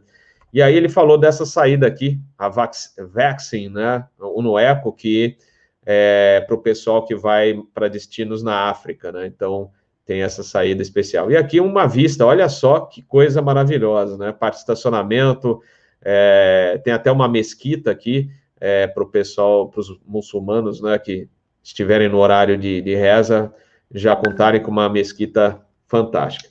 É isso aí, pessoal. É, é, o, é a apresentação do nosso colega, que ele infelizmente foi acionado para voar, mas a gente conseguiu mostrar para vocês um pouquinho da, do que, que é, é Doha, né, desse, dessa maravilha. É recente, né, o aeroporto, e gostaria até de saber do, dos convidados aqui, Marcato, é, o Raí, é, se vocês já estiveram por lá, o que, que vocês podem é, comentar sobre o assunto. Marcato, pode comentar. É, já estive lá algumas vezes, é o aeroporto mais é, mais novo da região, então evidentemente que o aeroporto ele oferece o que há de mais moderno em termos de design, né? Então você tem os, o terminal centrado com as duas pistas afastadas, operações simultâneas, pistas grandes é, compatíveis com a aeronave Code F, né? Então você não tem restrição nenhuma de taxiway, da pista e tudo mais. E o que o melhor que a tecnologia tem para oferecer, CAT 3 Bravos em todas as cabeceiras, mesmo que isso seja necessário só alguns dias do ano. E uma pista gigantesca que não restringe a performance, já que durante o verão aqui a gente tem picos de até 50 graus. Então você vai precisar de toda a performance, todo o fio de lente disponível para você conseguir decolar. O Raí, gostaria de comentar algo sobre essa infraestrutura maravilhosa aqui? É, é, uma, é incrível. É um, é, é, os voos da Doha são um passeio. Uh, toda a infraestrutura, toda a assistência, é sempre uma aproximação para que gente que vem ali de, de, de Muscat passa próxima a Dubai, é sempre uma. Nem chega. Eu, raramente eu fiz uma estar completa, como você normalmente tem que fazer em, em Dubai, vindo de Muscat, tem aquele S gigante lá, né, Marcado? E você normalmente cumpre ele todo, dependendo do, do, do, horário. Em Doha, normalmente, você começa a estar, o controlador de voo já te paga uma esquerda ali para você inter, interceptar direto, o que às vezes te deixa alto e tem que ficar esperto. Mas é realmente incrível, é, é, é muito bom voar para aquele, aqueles lados ali, devido a essa gigantesca e aprimorada infraestrutura, estado da arte mesmo. E também o aeroporto. O aeroporto não precisa falar nada porque você mostrou tudo, é uma coisa incrível. Aliás, tudo no Oriente Médio tem essa puxança, tem esse, esse grau de. É tudo muito atraente. É, tamanho de pista, um detalhe a comentar. Eu, nesses quatro anos quase que fiquei lá, eu não me lembro de ter operado, incluindo, as pistas do deserto. Né? Em Oman nós temos pistas do deserto, que são das estações de petróleo, e a gente tem voos regulares para essas regiões. Todas as pistas têm 3 a 4 quilômetros, todas elas, é incrível. Uh, na Índia você encontra ainda lá alguma pista com 2.700 metros, mas é tudo pista acima de 3, às vezes 4 quilômetros. Por causa da performance e tudo isso. É necessidade mesmo, não é? A explicação é a necessidade de performance. Perfeito, aí. 4.800 metros realmente é uma, uma pista é, perfeita, né? E como vocês lembraram, né, essa temperatura alta também é, acaba prejudicando a parte de performance, né? Limitando a performance da aeronave, e aí com 4.800 é, não tem como reclamar, ainda mais um cargueiro saindo. O que eu acho vantagem é que eles estão ao nível do mar, né? Esses aeroportos, né? Então, melhora bastante a, a performance da aeronave. Marcato. É, mais alguma coisa de Doha que você gostaria de lembrar? Estou vendo se temos mais um participante que está dando um alô aqui. Vamos ver se ele vai entrar. Senão, a gente daqui a pouco vai para as considerações finais. Nós já temos bastante tempo aí de.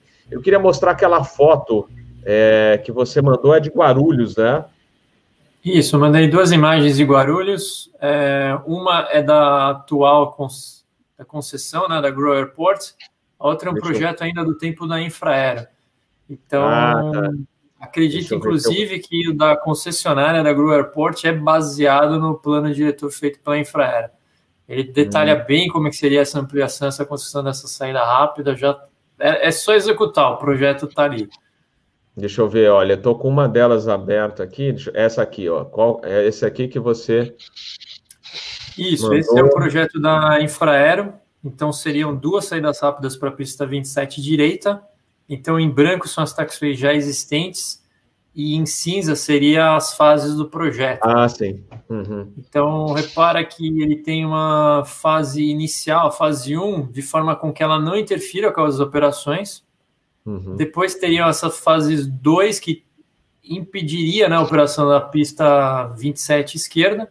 E, finalmente, a fase 3, que aí ela impactaria na operação da pista 27 direita. Lembrando que Guarulhos, por exemplo, a gente teve a pista, ela foi ampliada, ela foi alargada alguns anos atrás, né, para a operação da 380 e a pista continuou operando, né? Uhum. Então, existem certas restrições peronomútil. Hum, perfeito. Deixa eu ver se eu acho depois aquela outra foto é, que você, você mandou duas. Eu mandei duas, isso. Na verdade, três, né? Eu mandei de Confins e duas de Guarulhos. As duas. Ah, eu acho, acho que eu achei. olhada na penúltima imagem que. Ah, tá aqui. Eu acho que eu sei, eu já achei. É, comentaram também, ainda falando de Confins, é, eu vou até deixar com o Raí, né? Porque o Raí conhece bem essa parte da, da do, do, modo como o controlador de voo tem que operar é, no Brasil. Por exemplo, a gente vê, me lembro vários casos, mas Frankfurt, né? Um jumbo decolando e, e aí o outro já inicia a decolagem atrás. É, Londres, um A319, um 20, a linha no meio da uma intersecção, outro A320 a linha na cabeceira, esse A320 que tá na, está na intersecção inicia a decolagem, assim que ele roda, que ele sai do chão, o outro já inicia a decolagem atrás. E aqui você observa que existe aquele receio, e eu acho que eles seguem também a parte da, do próprio regulamento que eles têm que seguir de separação, que a aeronave de mesma categoria decola, você fica um tempão lá esperando. É, só uma ressalva que Guarulhos já trabalha no modo novo, né, no modo europeu, no modo americano, padrão internacional, já melhorou bastante a liberação. Aliás, é, aeronaves de mesma categoria, normalmente eles são liberados em seguida para decolar. Mas outros aeroportos a gente não vê isso acontecer, não, não é, Raí? Isso, é, eu diria assim que, que nossos laços é, culturais, nossos apegos culturais são muito, é, são muito fortes em todos nós. A cultura a operacional, a cultura empresarial, a cultura de um país, e com a cultura operacional não é diferente. Eu diria assim, Eu adicionaria assim, Captain Bob, que é, a formação do controlador de voo brasileiro, na, na sua base, na sua raiz, ela, ela, ela tem um quê de militarismo muito forte. Até porque o sistema ele foi implantado nas épocas em que havia o regime militar. Então, com um caráter punitivo bastante acirrado. Não é? Então, o que, que acontece? O controlador de voo brasileiro, via de regra, em função disso, isso é só a minha opinião, não estou dizendo que seja isso, mas é a minha observação de é, anos dentro da rede, né, do sistema, é que eles operam sempre pecando pelo excesso, é, pelo zelo máximo, para evitar problemas vai tirar da, da reta mesmo, seria, é, vamos falar no linguagem popular, devido a essa cultura de, é, de não dar autoridade e liberdade de ação, porque se você levar em conta uma operação de um controlador de voo ali na chegada em Dubai, não é? É um nível de, de autonomia muito alto que o controlador de voo tem que ter, e eles têm mesmo, eles, eles exercem, eles têm essa liberdade para exercer essa autonomia evidentemente que não os exime das suas responsabilidades, não é disso que eu estou falando. No Brasil não é assim, é assim, você tem um altíssimo nível de responsabilidade e um baixíssimo nível, baixíssimo nível de autonomia devido à cultura. Né? Você acaba de me dizer, isso é novidade para mim, de que Guarulhos está operando no modo é, europeu, ou tentando se aproximar disso. Né? Isso não é só é, louvável, bem-vindo, como necessário, porque isso faz caber mais aeronaves no mesmo espaço, que é isso que se quer, né, pela alta demanda. Mas, é, e isso, tomara que essa cultura se espalhe por toda a rede de controle de tráfego aéreo no Brasil, porque eu acho que isso é devido à cultura operacional, que tem que ser substituída. Perfeito. A resposta é uma, uma informação para quem está assistindo, né? Olha aí, ganhando mais cafezinho hoje. Muito obrigado, meu amigo. vou colocar lá. E olha quem chegou aí. Comandante Rafael Santos, mais conhecido por alguns como tiozão. Fala, Rafael, onde você está, meu amigo? Bom dia, querido Bob. Estou enjaulado aqui na Coreia do Sul, devidamente é, literalmente enjaulado mesmo, até o dia 30. Estou trancado aqui no quarto, eu, a garrafa d'água e uns 20 sacos de lixo, é, um termômetro, um monte de latinha de, de miojo para fazer. E estamos aqui, filho. Estou enjaulado aqui. Cheguei na Coreia tem umas. Aqui dentro do quarto tem umas três horas atrás, mais ou menos. E qual foi a sensação? Não é esquisito você voar depois de tanto tempo, mesmo que de passageiro, mas você vê toda essa mudança mundial, que coisa chata, né?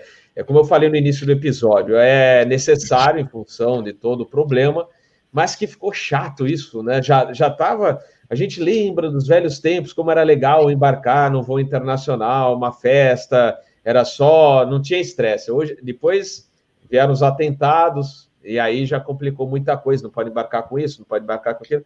E agora se tudo, ah, usa máscara, usa álcool, ah, que não sei o quê, aí termômetro, e não sei o quê, ah, peraí, você tá com 37, então sai, não pode. Não é chato isso, o Rafa? Bob, dá uma travadinha aí. Opa, travou aí? Eu ouvi tudo, Bob. É, eu. Eu, eu, eu, tudo. eu falei para. Eu perguntei para você, Rafael, é, você embarcou agora, depois de um tempinho afastado nos voos internacionais, não está operando, mas voou de passageiro. Como ficou chato tudo isso, né? O mundo está chato. É, é uma necessidade em função né, da, é, das orientações de, de, de, proteção, em função né, de todo o problema da pandemia, mas ficou muito chato. Já depois dos atentados, o mundo ficou um pouco chato para quem viaja, né, passageiro. E agora está mais chato ainda, né? Que, que loucura isso. Bob, é, duas coisas que me impressionaram bastante. Depois eu vou até explorar isso com mais calma aí, nessa semana com o pessoal. Primeiro, como a aviação internacional está vazia, né? Eu vim voo da Etiópia para cá, eu vim de Etiópia de São Paulo para Addis, de Addis para cá, os dois voos muito, mas muito, muito vazios. Guarulhos à noite, o Terminal 3 ali, você pode jogar ping-pong, tênis no meio do terminal, é, as operações são muito pequenas e quem está operando está operando muito vazio mesmo. É, a segunda coisa que me deixou bastante impressionado, Bob, é a diferença na maneira de encarar essa pandemia, especialmente no Brasil e na Etiópia, da Coreia do Sul. São mundos completamente diferentes, estão encarando isso de forma completamente diferente. No Brasil e na Etiópia não tiraram uma temperatura, ninguém falou nada, entrei, nego na fila se apertou, só faltou dar beijo e abraço. Na Coreia, eu parecia que eu estava vindo de Marte, meu amigo, carregando aquelas rochas lunar debaixo do braço. É... Porra, pra você ter ideia, eu demorei para sair do aeroporto para chegar aqui no hotel uma hora, uma hora e quinze. Eu estou no hotel da, no hotel de quarentena, né? Que é designado pelo governo. E normalmente demora 10 minutos para na Coreia entre posar, sair e tá na rua, tá?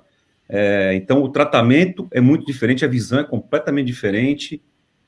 É, não sei como tá. Eu vi um pouco do país ali, vi um pouco do aeroporto fora. A vida tá business as usual, né? Mas eu agora tô com marquinha vermelha, literalmente marquinha vermelha até o dia 30. É, o que eu posso falar, por exemplo, que eu vi que tem em Porto Alegre, que eu achei até é, interessante, é o termômetro. Você tem a tela que você observa a temperatura do corpo, né? Cada passageiro que está chegando perto da ala de embarque, você já vê aquela aquele sensor da temperatura corpórea e, e, junto aparece a tua temperatura já medida. Então é muito interessante isso. Tem no aeroporto de Porto Alegre, que é administrado pela Fraport. Guarulhos eu não vi, é, não estão medindo temperatura, não. tá? É só aquele padrão de usar máscara e o álcool gel em todos os cantos. Né? Mas. Ah, só para acrescentar, o thermal scan, essa, essa maquininha que mede a temperatura, a gente já tinha aqui na Coreia desde a epidemia da SARS, tá? Inclusive no hotel a gente tem esse tipo de máquina. Não é muita novidade. É, a gente sempre passou por thermal scan aqui, já todo mundo é meio acostumado, né? Porque é a coisa que você não perde tempo. E coreano tem essa mania de querer fazer tudo, porra, muito rápido, tô ligado como é que é, mas eu tô no hotel. É, mas mais é impressão pra você ter ideia, né? Me pediram um papel aqui na porta do hotel. O hotel que eu tô é o, é o hotel da empresa, da minha empresa, que é a proprietária do hotel. O hotel está fechado para atender é, o pessoal que vem de fora e eventualmente tem que passar pela pandemia, e é como o meu caso. É residente, mas sem residência, né? Hum. É, o, o chegar com papel para dar para o cara, meu amigo, o cara parecia que tinha visto, mandou sair para lá. Se tivesse uma bazuca, tinha dado tiro em mim. O cara ficou assustadíssimo. Esse estava sem aquela roupa, né, hum. tipo marciana, porque todo mundo que me atendeu estava com aquela roupa marciana, devidamente paramentado e tal. Você desce do avião, já vai para uma fila segregada, e de lá, meu amigo, você vira ET. Que coisa, que coisa. E com detalhe, ah, Bob, se pisar na fala. porta é deportado, tá? Se abrir a porta do quarto aqui é deportado. Caramba, gente, é, o negócio não tá fácil. E o pior, né, a gente vendo na Europa que né? Espera que não, né? Mas que as coisas é, é, quarentena, não quarentena, aquele lockdown voltem para certos locais que a gente não não pode acontecer isso agora, que na realidade a gente teria que aguardar, a gente está aguardando ansiosamente a vacina que saia o mais rápido possível. Eu sei que vacina não é de uma hora para outra, né? Mas a gente hoje, aviação principalmente internacional depende disso para, por exemplo, se não, você tem outro lockdown na França, outro lockdown na Itália, aí o turismo vai para o saco, aí, principalmente quem faz muito voo internacional, né, que depende dessa renda, né, as empresas aéreas que dependem dessa renda, não vão conseguir nunca ver seus passageiros de volta. Então é uma situação bem complicada, né, tiozão? Ah, posso dar uma exclusiva para você aí? Está acontecendo aqui fora do Brasil e lamentavelmente o Brasil é, é, o Brasil, então não vou botar ele no meio desse troço. Estão se criando o que eles chamam de travel bubble, tá? Então você tem liberdade de viajar de um país para o outro sem restrições de quarentena nem nada. Está sendo tá tendo travel bubble agora entre a Nova Zelândia e a Austrália.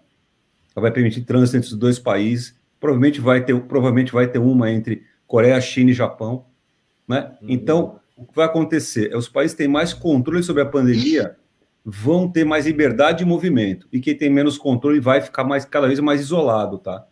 É, isso é uma coisa que vai acontecer, é uma das razões que está nos trazendo de volta, porque esse, esse tráfico vai começar a acontecer e quem não toma conta e eventualmente não controla e a, na Coreia do Sul a média, Bob, de casos hoje são 30, 40 casos por dia e 70% desses casos são, são casos importados, hum. é, vai, vai, ter, vai ter liberdade de poder viajar, né? E enquanto não tiver vacina. Quando tiver vacina também, com certeza aqui vai ser um dos primeiros lugares a vacinar. Aí eu te falo que eu vou tomar esse troço com certeza, aí eu digo se eu morri, se eu mudei de cor, sei lá o que eu fiz.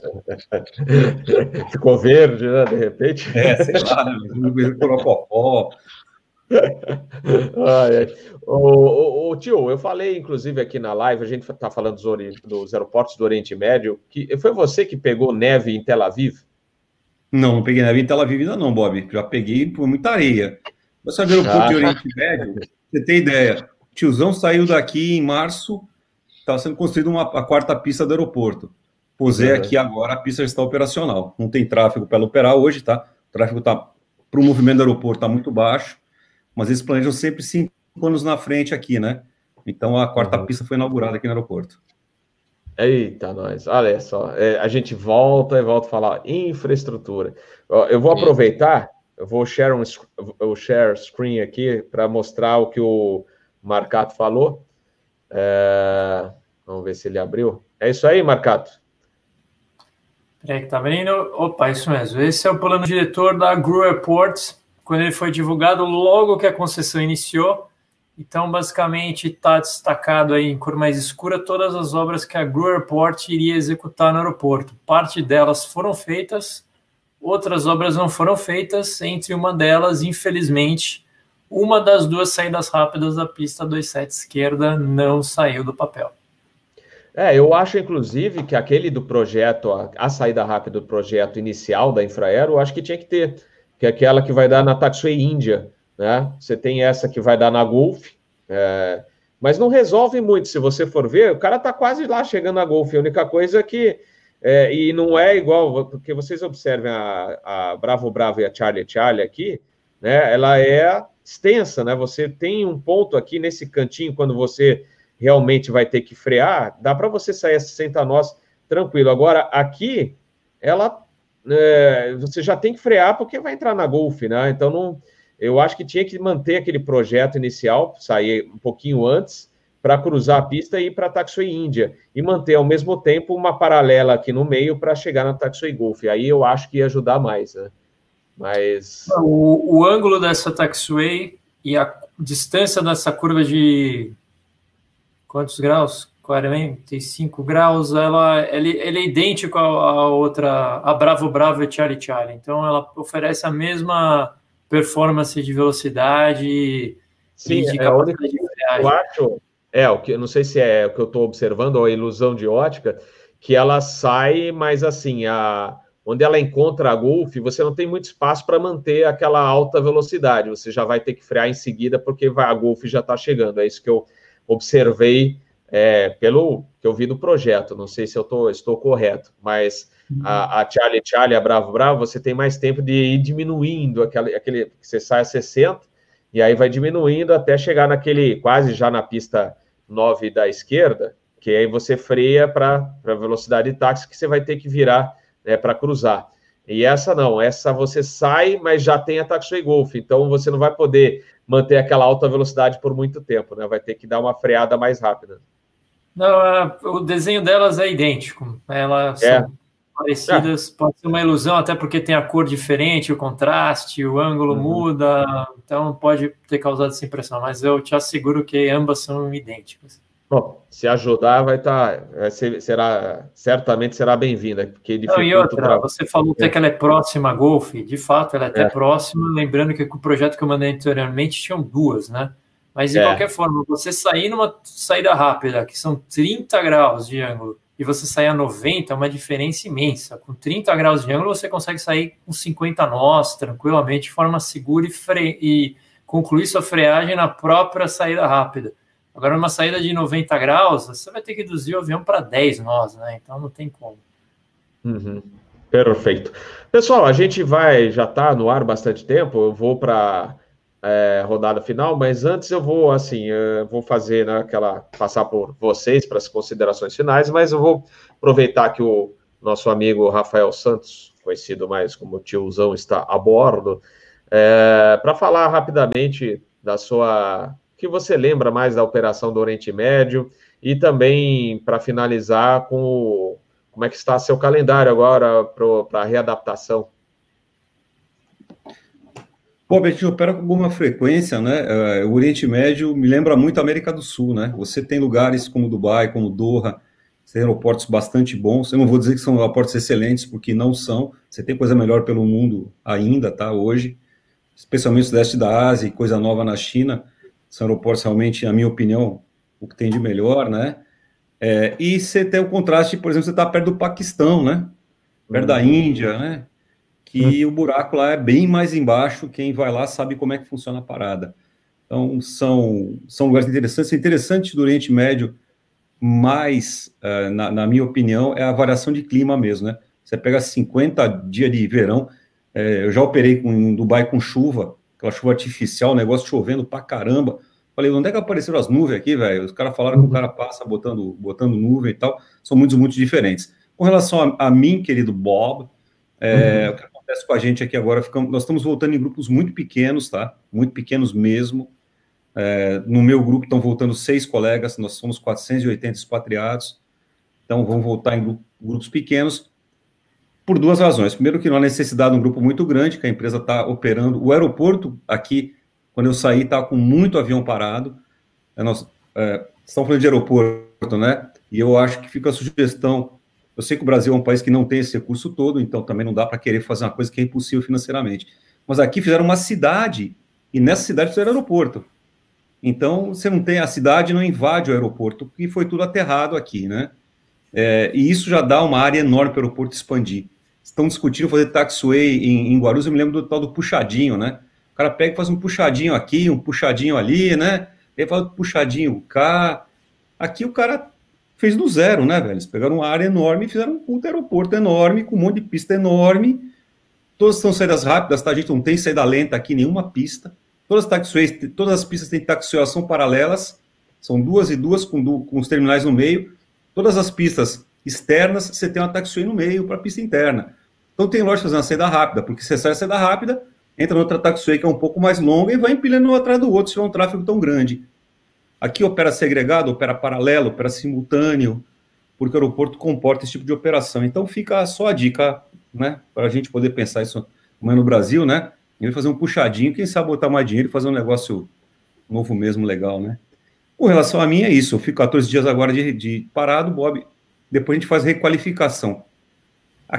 A diferença do Brasil aqui para a Coreia de novo é essa. Aqui é requalificação, requalificação mesmo, né? Então, eu faço ground school, faço simulador, faço voos em rota com o instrutor, um voo curto e um voo longo, e aí eu faço um cheque de avaliação que me libera para estar tá solo.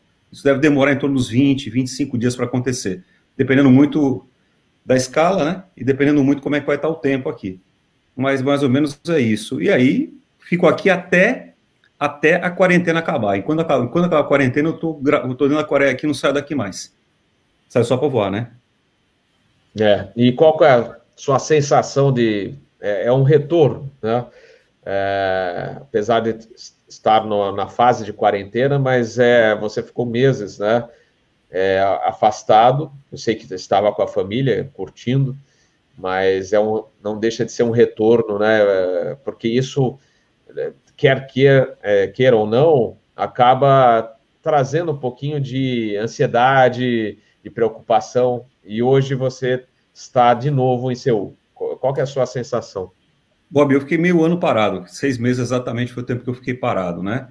É, tem um lado ruim de ficar parado, falta de dinheiro não entra e tal, mas torna a dizer, a possibilidade de voar fora dá possibilidade, se a pessoa tiver um pouquinho de um mínimo de inteligência, né? E você construir uma reserva que te permita passar isso aí sem um solavanco.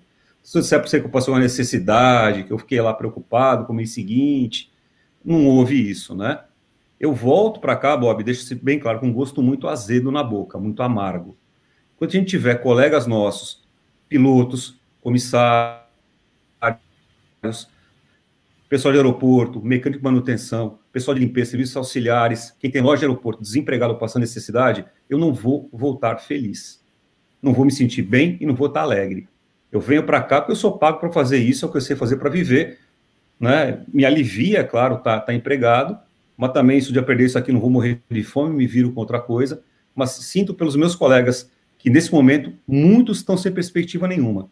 Então o tiozão volta, mas não vou voltar a sorrir. Vou voltar a sorrir quando todo mundo, pô, o cara, o pessoal da Latam que se afastou tiver de volta voando, seja na Latam, na Itapemirim, na Nela ou fora aqui do Brasil. Vou estar feliz quando eu puder falar com meus amigos aqui, ó, gente, abriu a corinha aqui, manda o currículo, o tiozão vai dar uma força aqui. Aí eu vou estar alegre. Enquanto isso não acontecer, o tiozão volta, tem que voltar e é o que a gente sabe fazer, né, Bob? Vamos o Rasmanete para frente e até logo. Isso aí, isso aí. O tiozão, é, era, acho que foi super legal essa, esse depoimento seu. Acho Agora o me travou. O Robert travou. O bicho congelou. Sim, ficou Acho que alguém tra travou aí.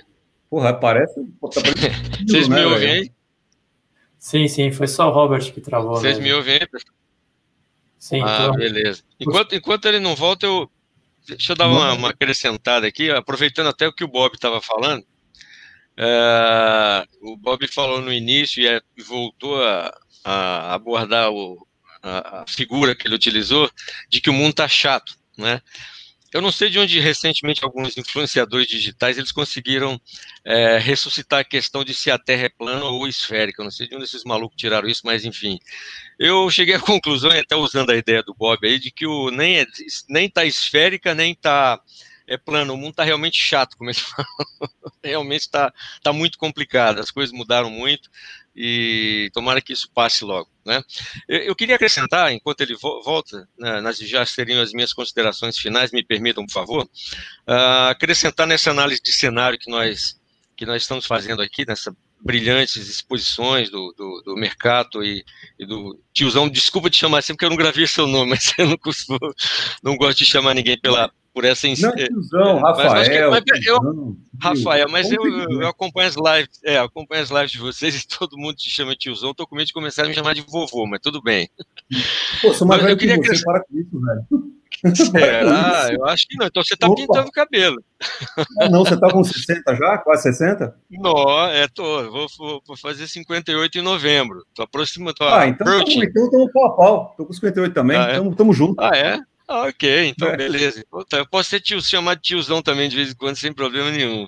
Mas então, acrescentando a análise de cenário, não, não é sem, sem importância a gente destacar que antes dessa chamada, que se convencionou chamar de pandemia, aconteceu a parada dos MAX.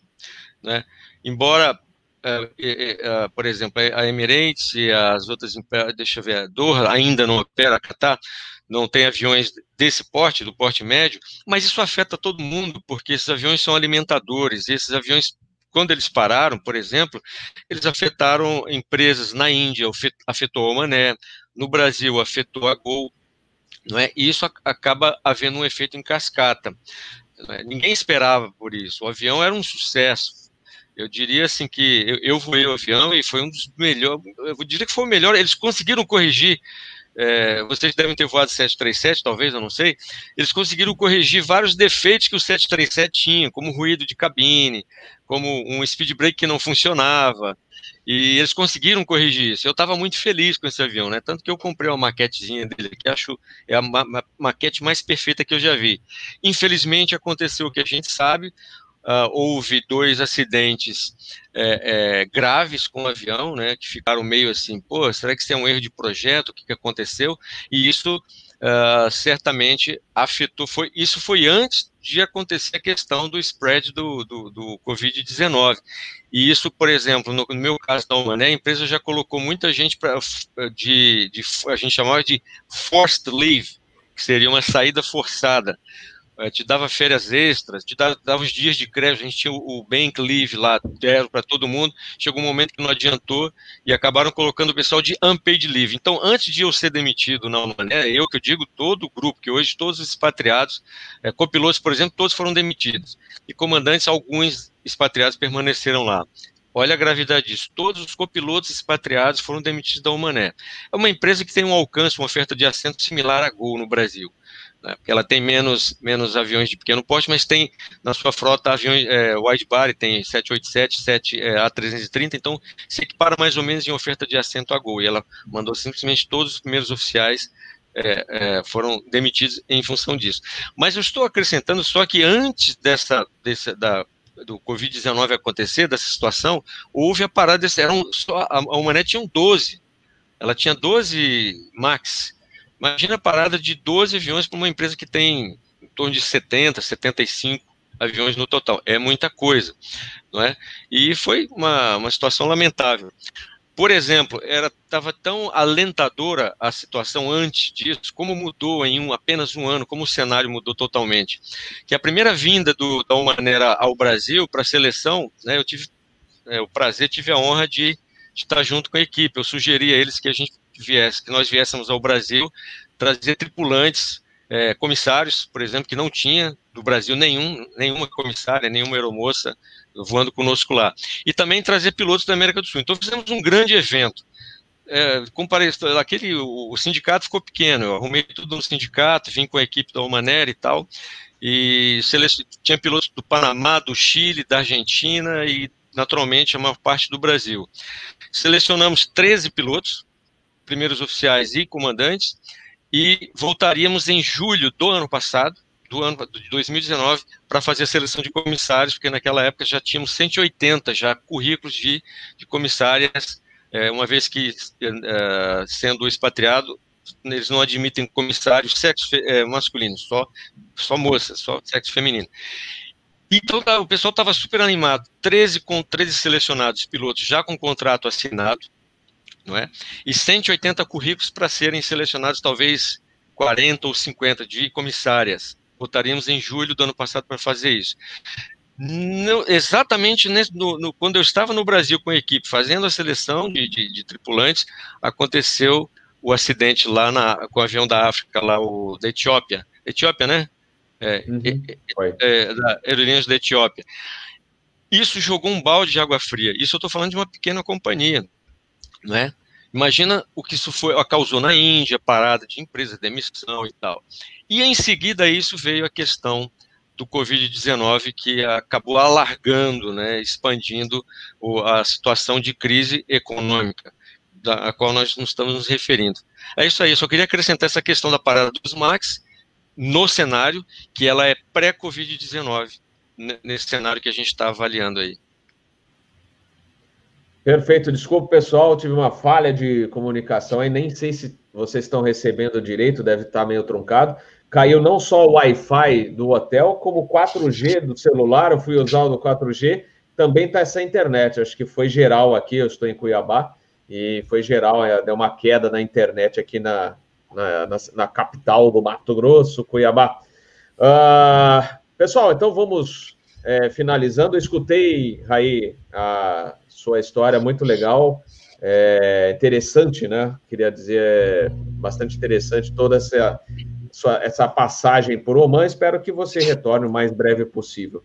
Uh, como eu falei, não vou esticar muito, porque eu estou preocupado aqui com a internet. Se a gente, aliás, a gente já falou bastante hoje, né? Muita coisa, não só dos aeroportos do Oriente Médio, falamos dos aeroportos brasileiros.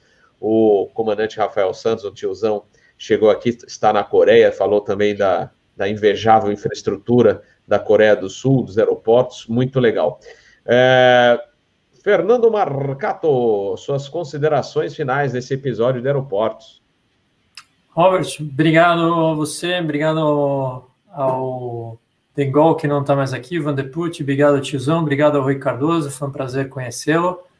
É, e acho que para finalizar eu vou comentar um pouco o que o tiozão falou, né? Que é a respeito de como essa pandemia está afetando todo mundo, né? Deixar o que, que, eu, o que, que eu aprendi de tudo isso, né?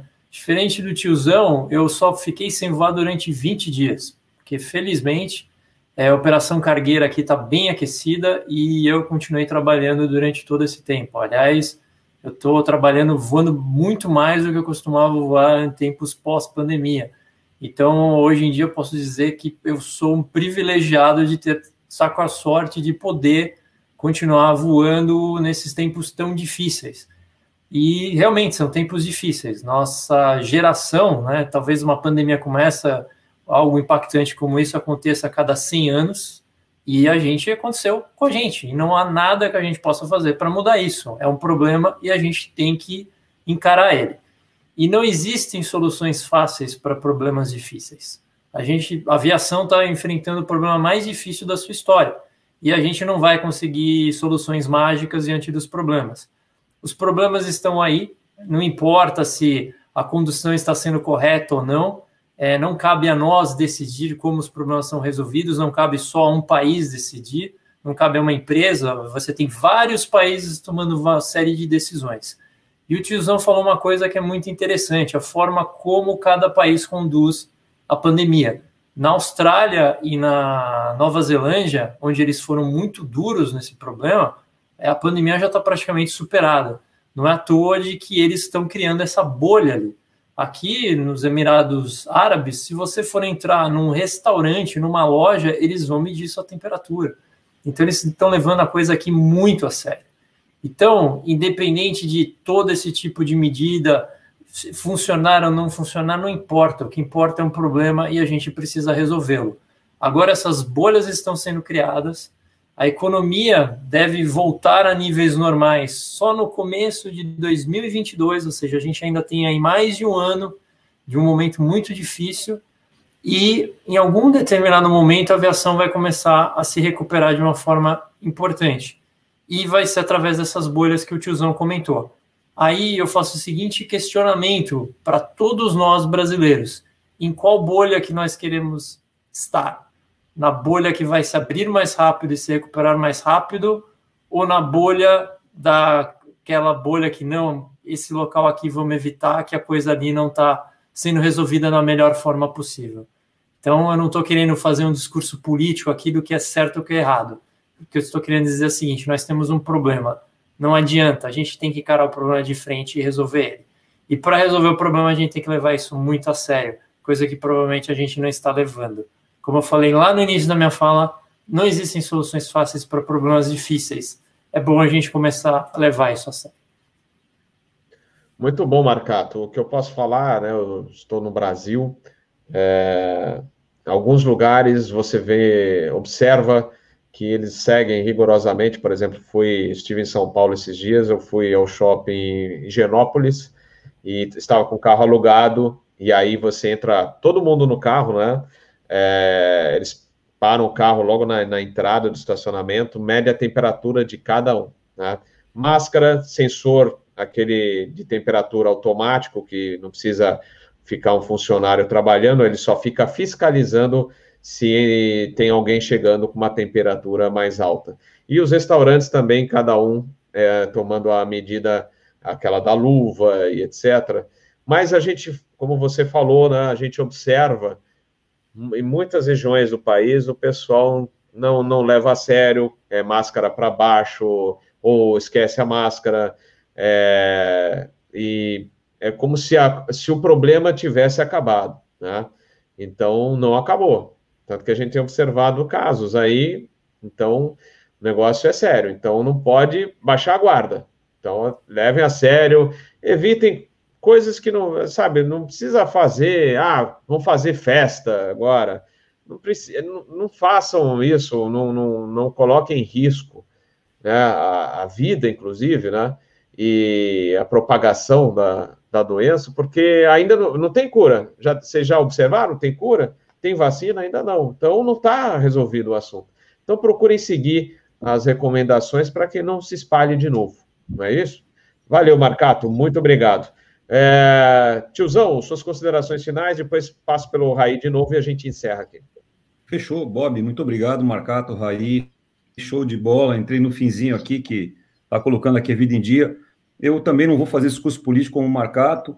É, eu vou na empresa que a única empresa que não deu prejuízo na pandemia inteira, a Corinha, é a única empresa do mundo que fechou o último trimestre com lucro, tá? E coreano é tudo menos burro. Os caras podem ser qualquer coisa aqui, mas burro não tem nada. É o país que teve a menor queda de PIB que está previsto já ter PIB positivo no começo do ano que vem, tá? Não é para 2022, não.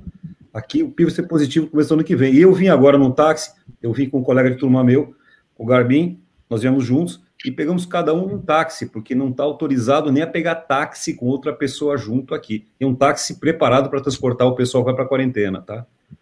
É, e como eu disse, coreano não é burro é, eles estão com um plano agressivo, dinheiro não sumiu nessa pandemia, o dinheiro não, não, desapareceu, não foi enterrado no mato. Alguém vai ganhar muito e alguém vai ganhar muito pouco na outra ponta. Países vão sair daqui muito mais ricos do que entraram e países vão sair muito mais pobres do que entraram. Essa escolha é feita pelas atitudes que a gente toma. Eu vou roubar, vou roubar a fala do Marcato, tá? É, é muito legal dizer que está cansado, tem que ir para a praia relaxar, enquanto aqui o coreano está, eu me senti descendo uma nave espacial é, num aeroporto que é no mínimo umas cinco vezes maior que Guarulhos. Se não for, eu estou sendo delicado nas cinco vezes, tá? Porque é bem maior. É, e o pessoal tem esse cuidado todo. Fica essa lição para a gente como país. O que a gente faz hoje vai marcar o nosso futuro de curto e de médio prazo, porque esse dinheiro que está aqui na Coreia, e tem muito dinheiro aqui na Coreia, vai escolher muito cuidadosamente o lugar para ser investido. E o que a gente tem no Brasil que é espaço, pasto, grama, no Vietnã tem igual. Quem voa aqui na Ásia, né, no sudeste da Ásia, no Middle East, no Vietnã tem igual, no Camboja tem igual, calor tem do mesmo jeito do é o mesmo paralelo, gente. O mundo não acaba no Brasil, tá? Se você chutar para o lado aqui o mapa, você ver que tem o mesmo clima, o mesmo espaço, países muito maiores que, que a gente, né? Rússia, China aí, e com muita grana para investir.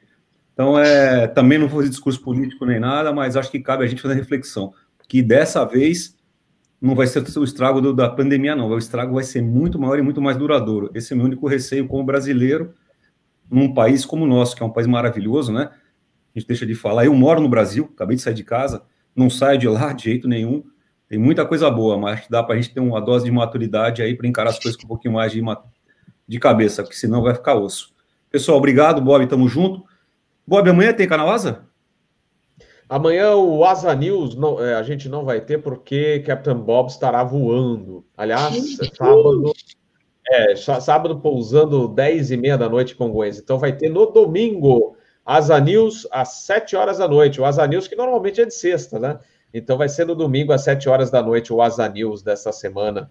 E já temos convidados aí o Peter e o Pescada, mas ainda. Travou de novo? Eita, nós. Caramba. Não, agora eu destravei, agora foi, agora foi, tá beleza. Beleza, tá difícil aqui, mas conseguimos passar o recado. Então, Asa News, domingo, 7 horas da noite. Então, a gente não, não será hoje por causa da escala, amanhã também não, porque o Captain Bob estará voando. Mas valeu, tio, valeu, Rafael. Olá, obrigado, é, obrigado. Valeu. Raí, suas considerações finais? Só agradecer o café aí, pessoal que mandou para o Captain Bob, Marcelo Araújo, Marcos, muito obrigado aí pelo Coffee Fund do Captain Bob. Vamos lá, Raí, suas considerações finais. Ok, em primeiro lugar, é, muito obrigado pelo convite, para mim é uma honra participar desse grupo seleto, informações assim impressionantes, apresentação de, de altíssima qualidade de todos, mais uma vez marcado, parabéns, uma aula fantástica, incrível. É, eu quero finalizar né, em linha e concordando, né, principalmente a observação que fez o, o, Renato, Renato, né, Renato? Isso. Sobre, e também o Marcato falou sobre a forma como os países lidam diferente, né? Eu atribuo isso, primeiro, à diferença de cultura da, da, da, das, das, sociedades envolvidas, né? E também, isso é uma opinião pessoal particular minha, eu acho que um, um dos culpados dessa forma de se lidar diferente a cultura é uma delas, das pessoas, mas o órgão que deveria dar informações definitivas, ou pelo menos nessa linha do definitivo, mais confunde do que esclarece. Dá uma informação numa semana, na outra semana dá informação com sinal trocado, que é a OMS. Mas essa é só uma opinião particular minha.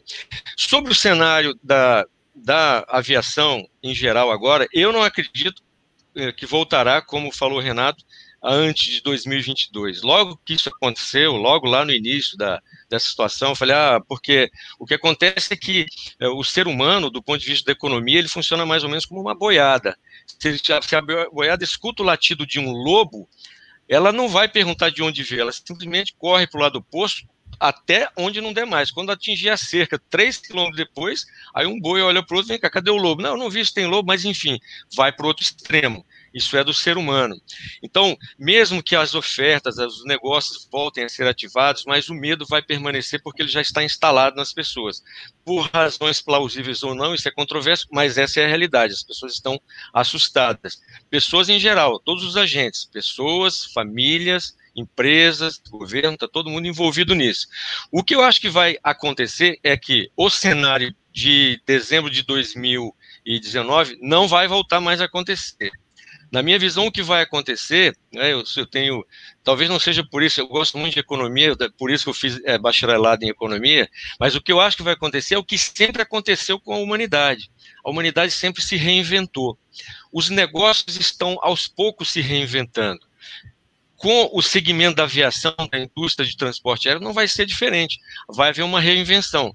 O Marcato acabou de, de, de é, testemunhar de que o segmento de carga está bombando Óbvio, a razão é muito óbvia. O risco é menor, a procura aumentou porque as pessoas não querem mais fazer reuniões, querem fazer reuniões por teleconferência e mandam os produtos uh, por avião, né, as mercadorias. Então, isso é um tipo de reinvenção ou de realocação é, das, das, ações econômicas. Então, o que vai acontecer é isso. Vai, vai acontecer reinvenção do ser humano, dos business, da forma de se fazer negócio, e no final, in the end of the day, tudo vai dar certo. Perfeito, Raí. Pessoal, é, espero que é, eu consiga pelo menos fazer o, a finalização aqui do episódio, que a oscilação de internet aqui está grande, mas beleza. É, agradecer o pessoal que está acompanhando no chat, mandando várias mensagens. Depois, quem mandar os comentários depois do episódio, que for assistir depois. E aos nossos convidados, né, o Rafael Santos, o Raí Cardoso, o Fernando Marcato e também quem esteve antes, o Renato Degol e também o Ronald Vanderput. Muito obrigado a todos os convidados, excelentes apresentações, e a gente encerra aqui o nosso episódio do Asa Airports dessa semana, é, falando não só dos aeroportos do Oriente Médio, mas falando do mundo inteiro, da atual conjuntura, é, fazendo uma atualização aqui para vocês. Lembrando, então, Asa News, domingo, às 7 horas da noite. Valeu, pessoal, um abraço a todos e a gente se vê no domingo, então. Tchau, tchau.